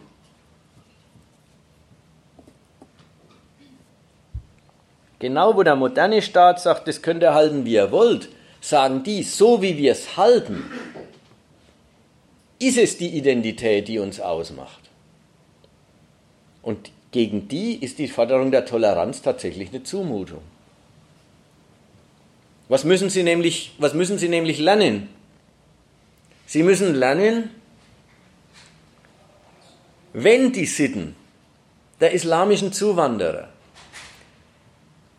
also ihre Weise zu beten und zu fasten, ihre Weise, Sakralbauten in die Landschaft zu stellen.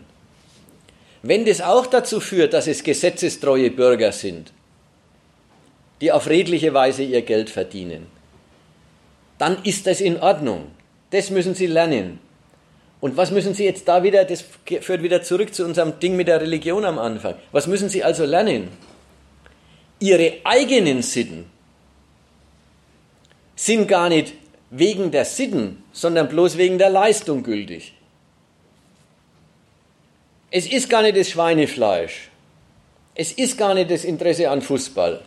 Es ist gar nicht, äh, ja, meinetwegen, die Gewohnheit, Alkohol zu trinken.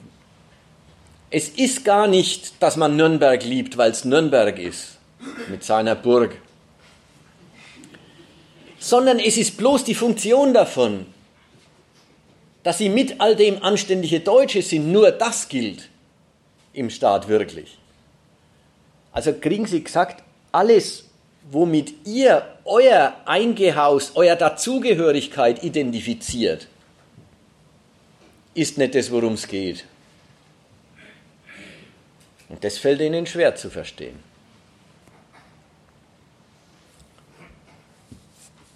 Jetzt kommen zwei Gedanken. Der eine ist, jetzt wird ihnen Toleranz abverlangt. Natürlich ist die Toleranz keine Kritik des Heimatgedankens. Natürlich sagt, wenn die Merkel sagt, toleriert mal diese anderen Gewohnheiten da und der Islam könnte ja eine Bereicherung sein. Äh, wenn Sie sowas sagen, dann sagen Sie ja nicht, wer Nürnberg liebt, liegt verkehrt. Ja, den Lokalpatriotismus und so weiter, das ist ja alles okay. Die Leute sollen ja darin nicht kritisiert werden. Sie sollen ja nicht auf bessere Gedanken gebracht werden als auf den Lokalpatriotismus. Sie sollen bloß lernen zu verstehen, dass das halt ihr Weise ist, patriotisch zu sein und dass andere eine andere Weise haben, sich mit den deutschen Lebensbedingungen zu arrangieren und dass das genauso wertvoll ist, wenn es zum selben Ergebnis führt. Und jetzt, wenn der Gauland denkt, wenn wir Heimatdeutsche, wenn wir Deutschen im eigenen Land fremd werden, dann schwächt es doch den Glauben der Menschen an den Staat, dann schwächt es doch die Zusammengehörigkeit der Bürger, die nationale Solidarität, dann schwächt es den Staat, dann schwächt es das Gemeinwesen. Weil wir sollen alles und jedes tolerieren.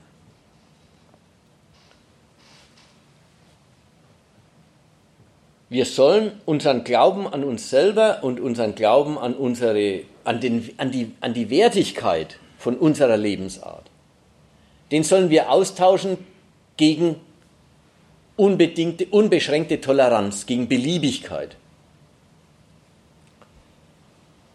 Dann muss man sagen, er täuscht sich. Die Schwächung liegt erstens nicht vor, weil Toleranz ja selber die Tugend der Unterordnung ist. Der Staat wird nicht dadurch geschwächt, dass alle tolerant sind. Darauf beruht ja gerade der allgemeine Gehorsam, dass alle respektieren, dass ihr Meinen nichts gilt und dass das, was sie vom Staat her müssen, gültig ist. Das ist die eine Antwort. Und die zweite Antwort ist, und das ist ein wichtiger Gedanke, die Merkel ersetzt, wenn sie verlangt, toleriert die Zuwanderer. Sie ersetzt nicht den existenten lokalen und idiotischen, bornierten Heimatpatriotismus durch allgemeine Beliebigkeit, sondern sie ersetzt diesen Patriotismus durch einen anderen. Es ist nicht so, dass dann null Inhalt mehr ist. Sie ersetzt die Toleranz, also es ist Quatsch, mit dem Toleranzgebot verlangt sie, dass der bornierte Heimatnationalismus sich endlich mal auf den Standpunkt des heutigen Deutschland stellt, das eben mehr ist als eine bornierte Heimat. Sie verlangt von denen, versteht gefälligst, dass Deutsch zu sein heute heißt europäisch denken. Dass Deutsch sein heute heißt, Verantwortung für den ganzen Kontinent zu übernehmen. Dass unsere Grenzen nicht bei Salzburg liegen, sondern bei äh, äh Lesbos Europa hat Außengrenzen, für die sind wir verantwortlich. Europa hat ein Flüchtlingsproblem, das müssen wir europäisch lösen. Und wir Deutschen müssen Verantwortung für die ganzen Europäer übernehmen. Und Verantwortung heißt immer sagen, wo es lang geht. Es ist die Forderung, den Nationalismus auf den Inhalt zu bringen, der zur heutigen Nation passt. Insofern, und das ist ein wichtiger Punkt, Insofern ist auch in diesem Fall Toleranz Lüge. Es geht nicht darum, irgendwas zu tolerieren. Die, oder, oder anders, die Forderung toleriert das ist nicht das Ersetzen eines bestimmten Inhalts durch Beliebigkeit, sondern es ist das Ersetzen eines bestimmten Inhalts des Patriotismus durch einen anderen Inhalt des Patriotismus.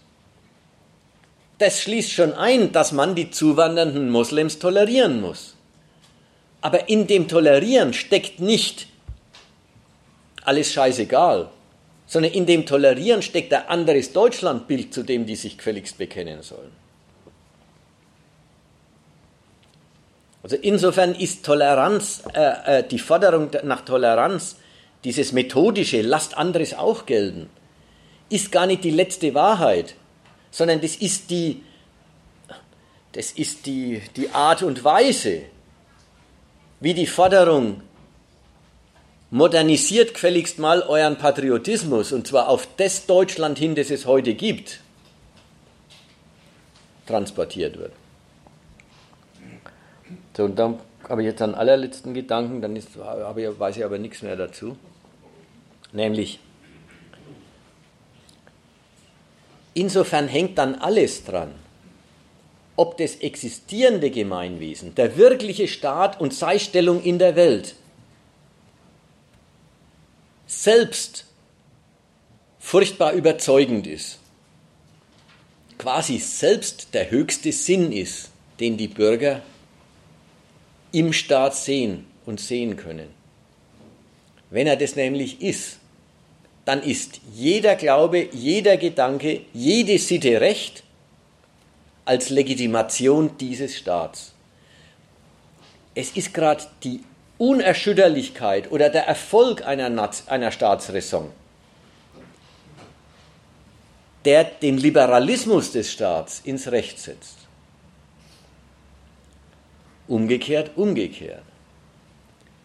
Wenn der Erfolgsweg eines Staats unsicher wird, wenn die, wenn die Staatsräson erschüttert ist, wenn der Staat selber nimmer der Unzweifel und sein Erfolgsweg der unzweifelhafte Sinn ist, dem sich die Bürger gern anschließen können,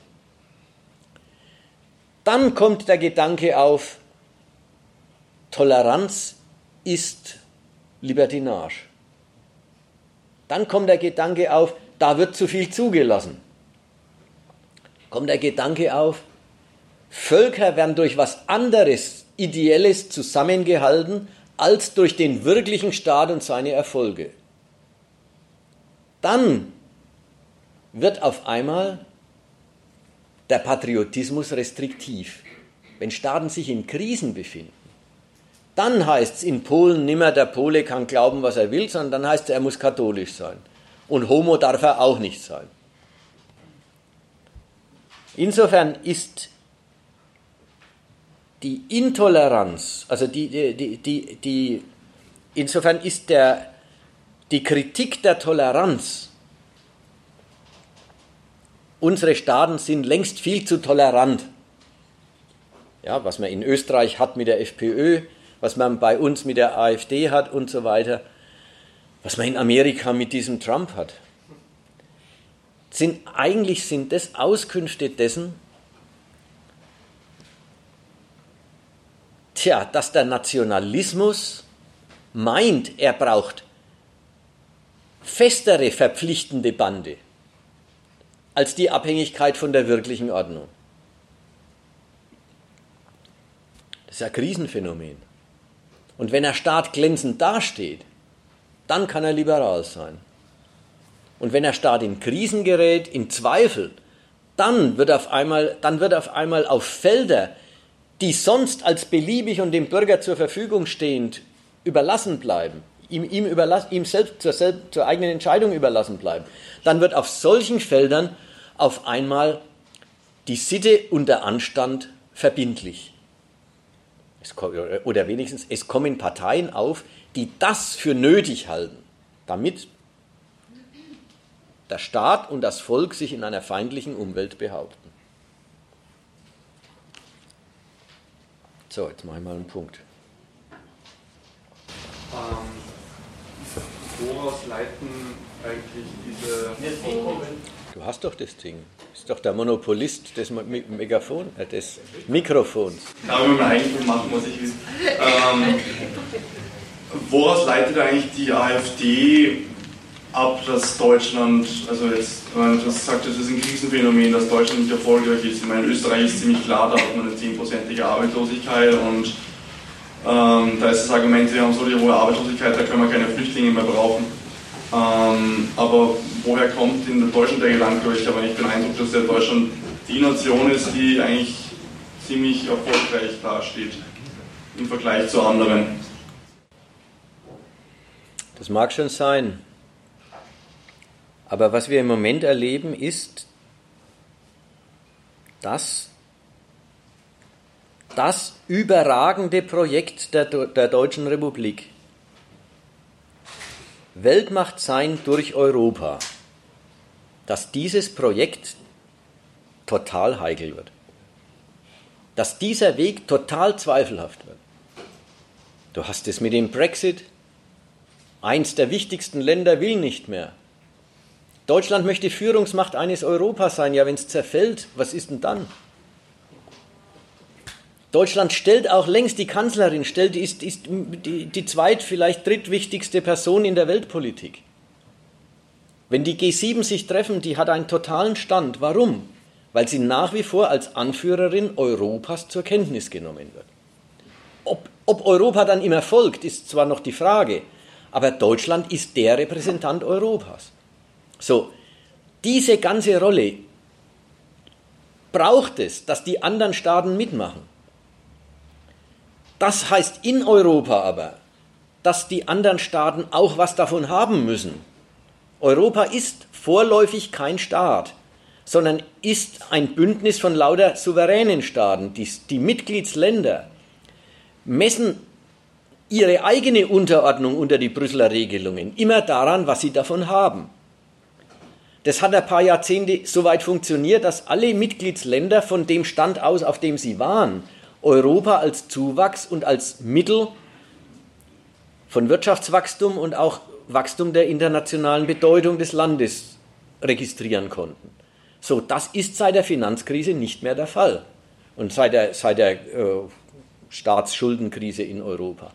Mitgliedsländer leiden an ihrer Mitgliedschaft in Europa, sie sehen die Unterordnung und sie sehen den Nutzen nicht.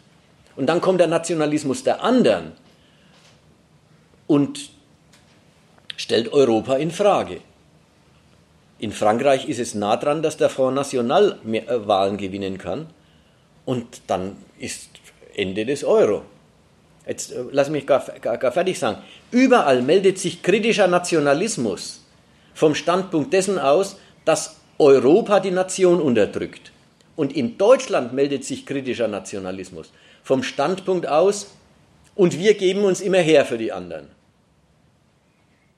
Wir müssen doch die griechischen Schulden letztlich äh, äh, decken. Wir bestücken doch den äh, Haushalt in Brüssel überwiegend.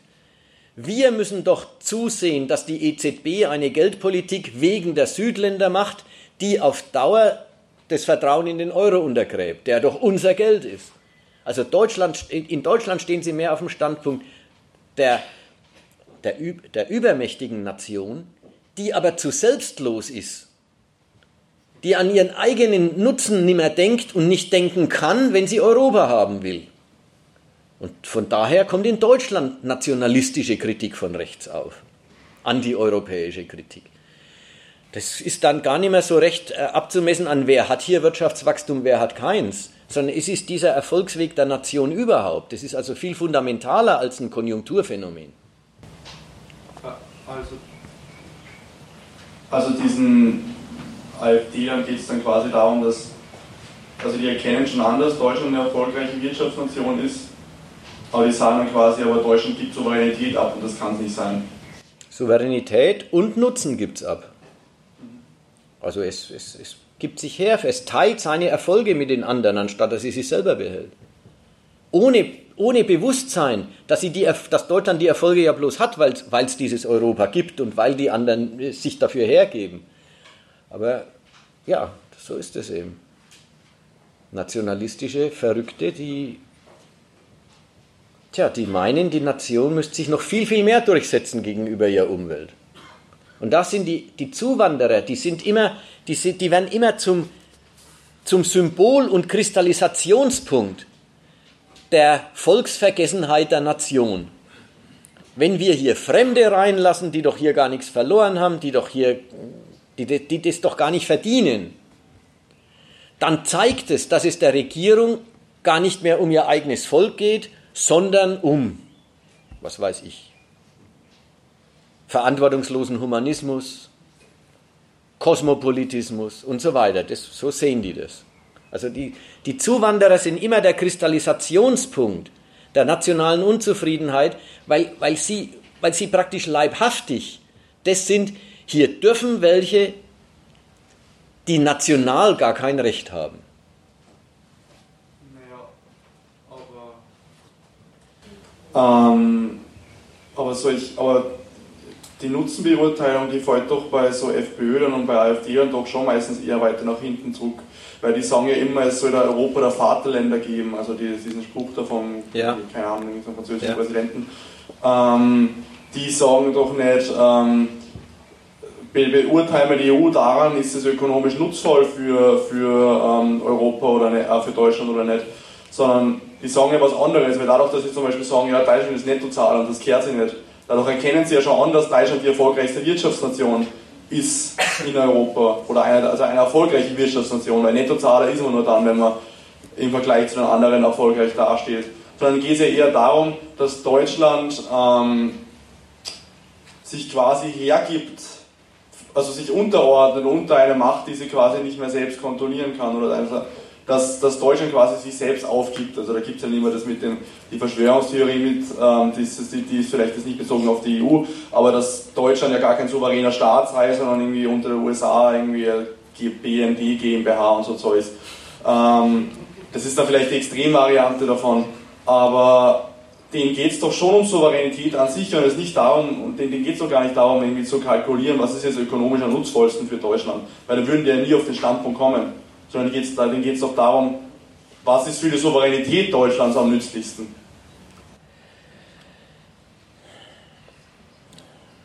Naja, schau mal, die,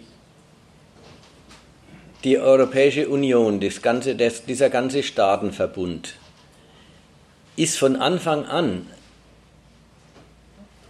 ein partielles Aufgeben von Souveränitätsrechten um zusätzliche Mittel der Nation zu gewinnen, um sich die Nachbarn zu erschließen, um ihre Märkte ökonomisch erobern zu dürfen.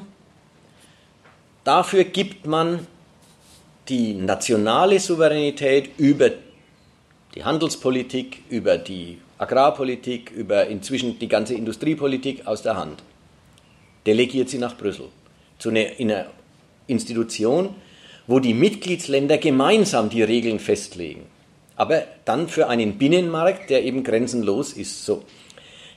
Der Verkauf, der, äh, der, der Tausch von Souveränität, von Souveränitätsrechten gegen nationale Mittel ist von Anfang an Programm.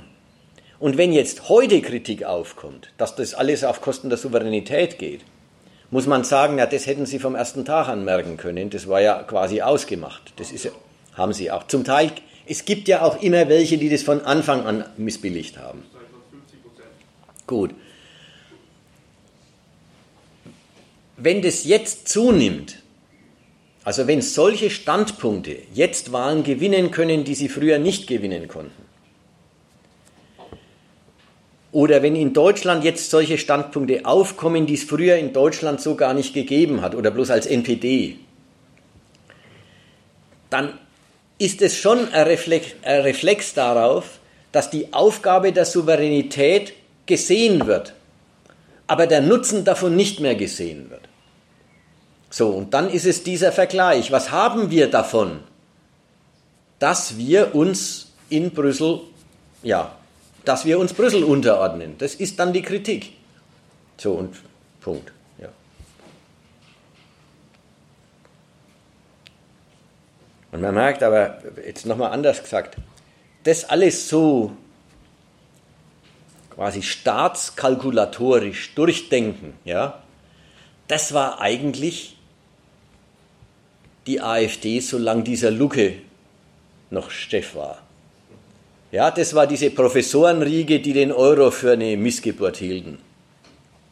Das ist so richtig staatskalkulatorisch sagen, äh, der Schaden ist größer als der Nutzen, die Gefährdung unseres Geldes und unseres Kredits äh, steht, äh, steht in keinem Verhältnis äh, zu dem, was dabei rausspringt. Man merkt, Wahlen gewinnt man offenbar viel mehr, viel leichter mit einer quasi einer idiotischen Übersetzung dieses Misstrauens in den Supranationalismus, der sich an ein paar hunderttausend Einwanderern festmacht. Die AfD heute ist nicht mehr die AfD der Eurokritiker. Es ist die AfD des Heimatnationalismus, der, der, der Zuwanderer für unerträglich hält.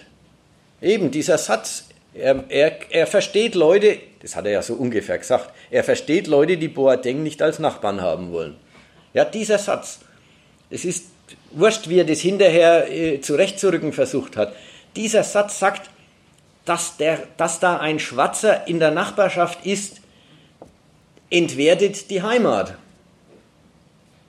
Macht kaputt, tja, was unser Wohl, Wohlfühlen ausmacht. Ja, und dieser Gedanke, das ist, das, da merkt man, das ist weit entfernt von der Kalkulation, nützt uns, nützt uns Europa mehr oder kostet es mehr. Es ist bloß noch dieser, das ist längst verschoben zu, die deutsche Regierung ist unnational. So, und woran merkt man es? Dass sie welchen, die keine Deutsches, Deutschen sind, hier Zugang verschaffen. Das kann man dann übersetzen in, für die tun sie alles, für uns tun sie nichts.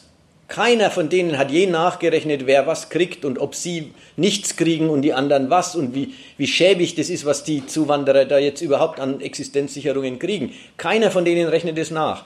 Allein der Umstand, dass Zuwanderer, dass Flüchtlinge, die von woanders herkommen und keine Deutschen sind, überhaupt Sozialhilfe kriegen, ist die, äh, äh, reicht denen schon als Beweis, für die tun sie alles.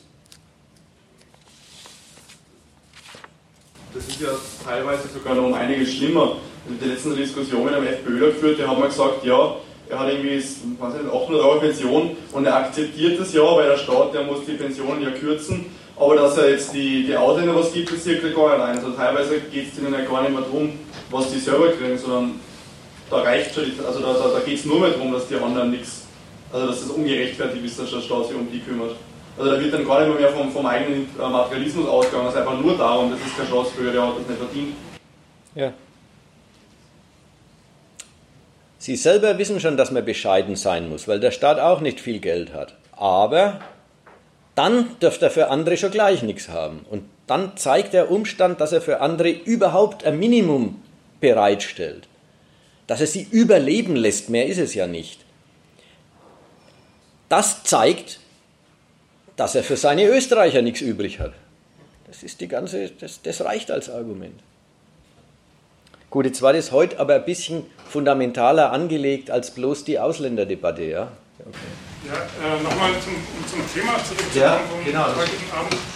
Ich wollte nur fragen, ob ich eine Behauptung,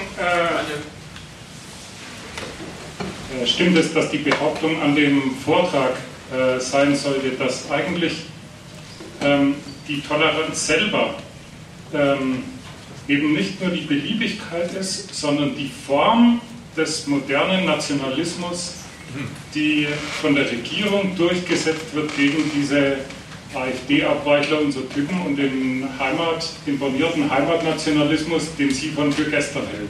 In dem Sinn, dass Toleranz eben nicht einfach nur heißt, da gibt es einen Standpunkt, euren Standpunkt neben anderen, sondern der Standpunkt, der sich gehört, ist ein Deutschland, das weltoffen ist, ähm, alle, wo auch immer sie herkommen, ähm, bei uns äh, Gastrecht gewährt und so weiter. Und das ist eigentlich das, was dieses Land auszeichnet und was man, wo auch dann jeder Nationalstolz, dass man so einer ist, berechtigt ist. Dass Toleranz also nicht nur eine Form ist, sondern der Inhalt des modernen Nationalismus, die Forderung. Nee. Ich habe es anders aufgefasst. Also erstmal, auch das bleibt ja sehr eng an der Ausländerfrage, ja? Oder an diesem, an dem, am, am allerletzten Punkt jetzt.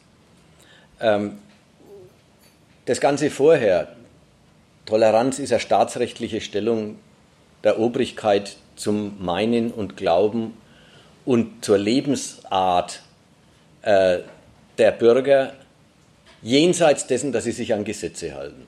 Nämlich da sagt der Staat, das überlässt er denen. Und wichtig war jetzt dem, und damit, und welche Stellung weist er deren Sitten und deren Glauben und Meinen dadurch eigentlich zu? Das war die, die lange Rede vorhin. Jetzt sind wir bloß beim, Letz-, beim allerletzten Punkt. Also weil du, weil du sagst, war das jetzt quasi der, äh, der Tenor oder die, die, das Beweisziel des ganzen Zirkus? Nein, das, waren, das war nicht, es, es, sollte nicht das Ganze auf den Punkt rauslaufen.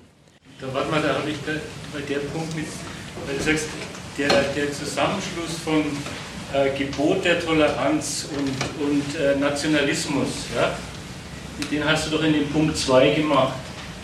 Das heißt, dieses, also so wie ich das verstanden habe, war der, der erste Punkt, dieses Gebot wird, wird genommen oder ist wie ein Dürfen, ein Erlaubnis, sein, seine, seine Unzufriedenheit zur Geltung zu bringen. Ja? Wenn es Unzufriedenheit ist, ja, manchmal ist es ja was anderes. Gut, das, das zweite war jetzt dieses, der, das darin ent, enthalten ist auch oder unterstellt ist, das war das, das Zwischenargument mit dem modernen bürgerlichen Staat, wo alles politische Meinen sich sowieso auf ihn als das Regulativ bezieht. Und das dritte ist, dass in dem sich in dem Gebot der Toleranz, die sich zu relativieren haben, ist das, der, ist das darin sozusagen das Affirmative, also das, der Zusammenschluss vom Gebot der Toleranz und der Affirmation des, des, des Verhältnisses. Ist, ist das der Zusammenschluss?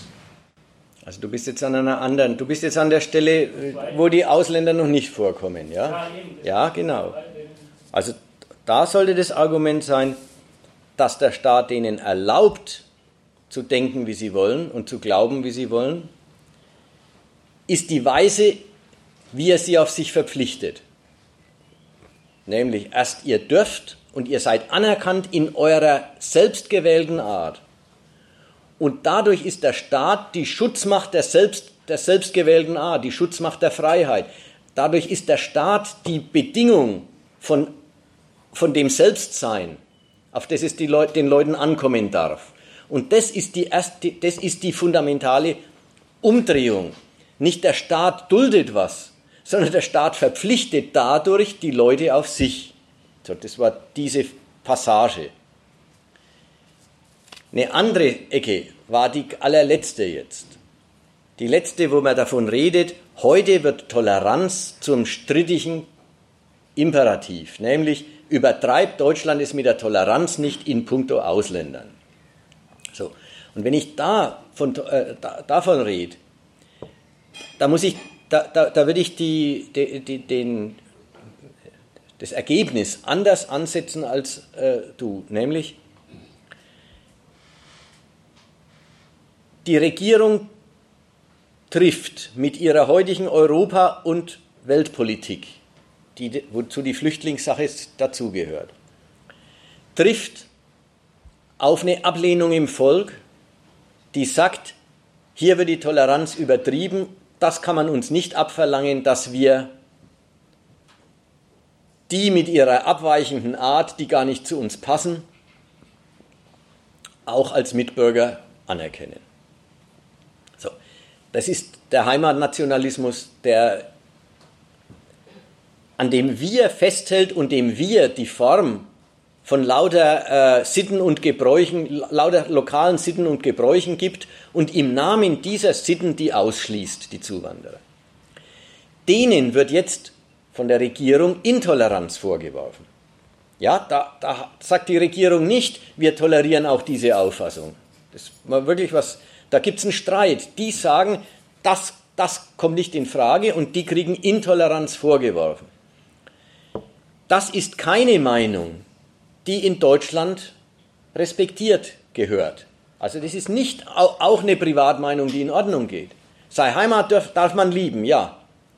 Das ist eine Privatmeinung, die geht in Ordnung. Aber dass das Zuwanderer ausschließen soll, das geht nicht in Ordnung. Jetzt wird da Toleranz verlangt.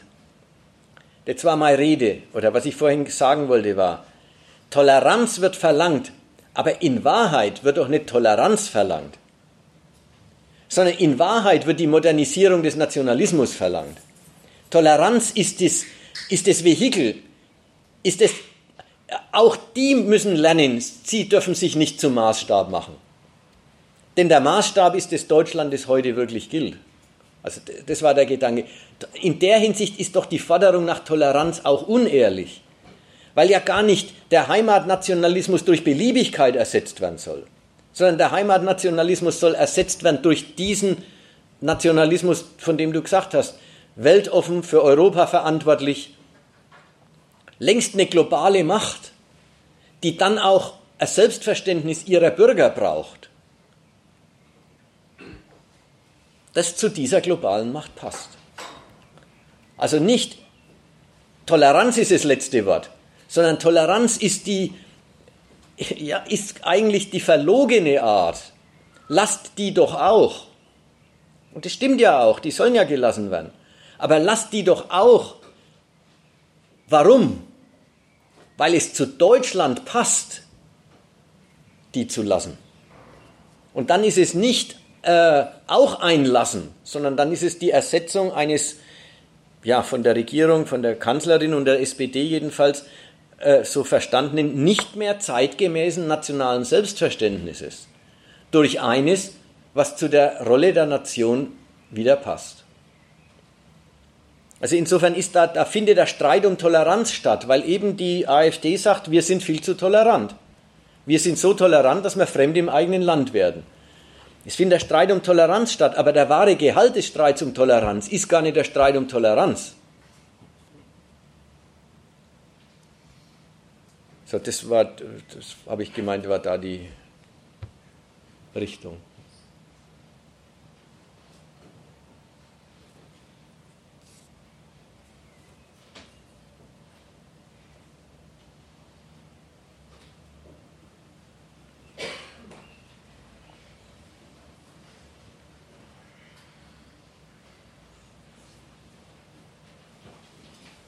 Ja, wenn alle Beteiligten müde sind, machen wir Schluss.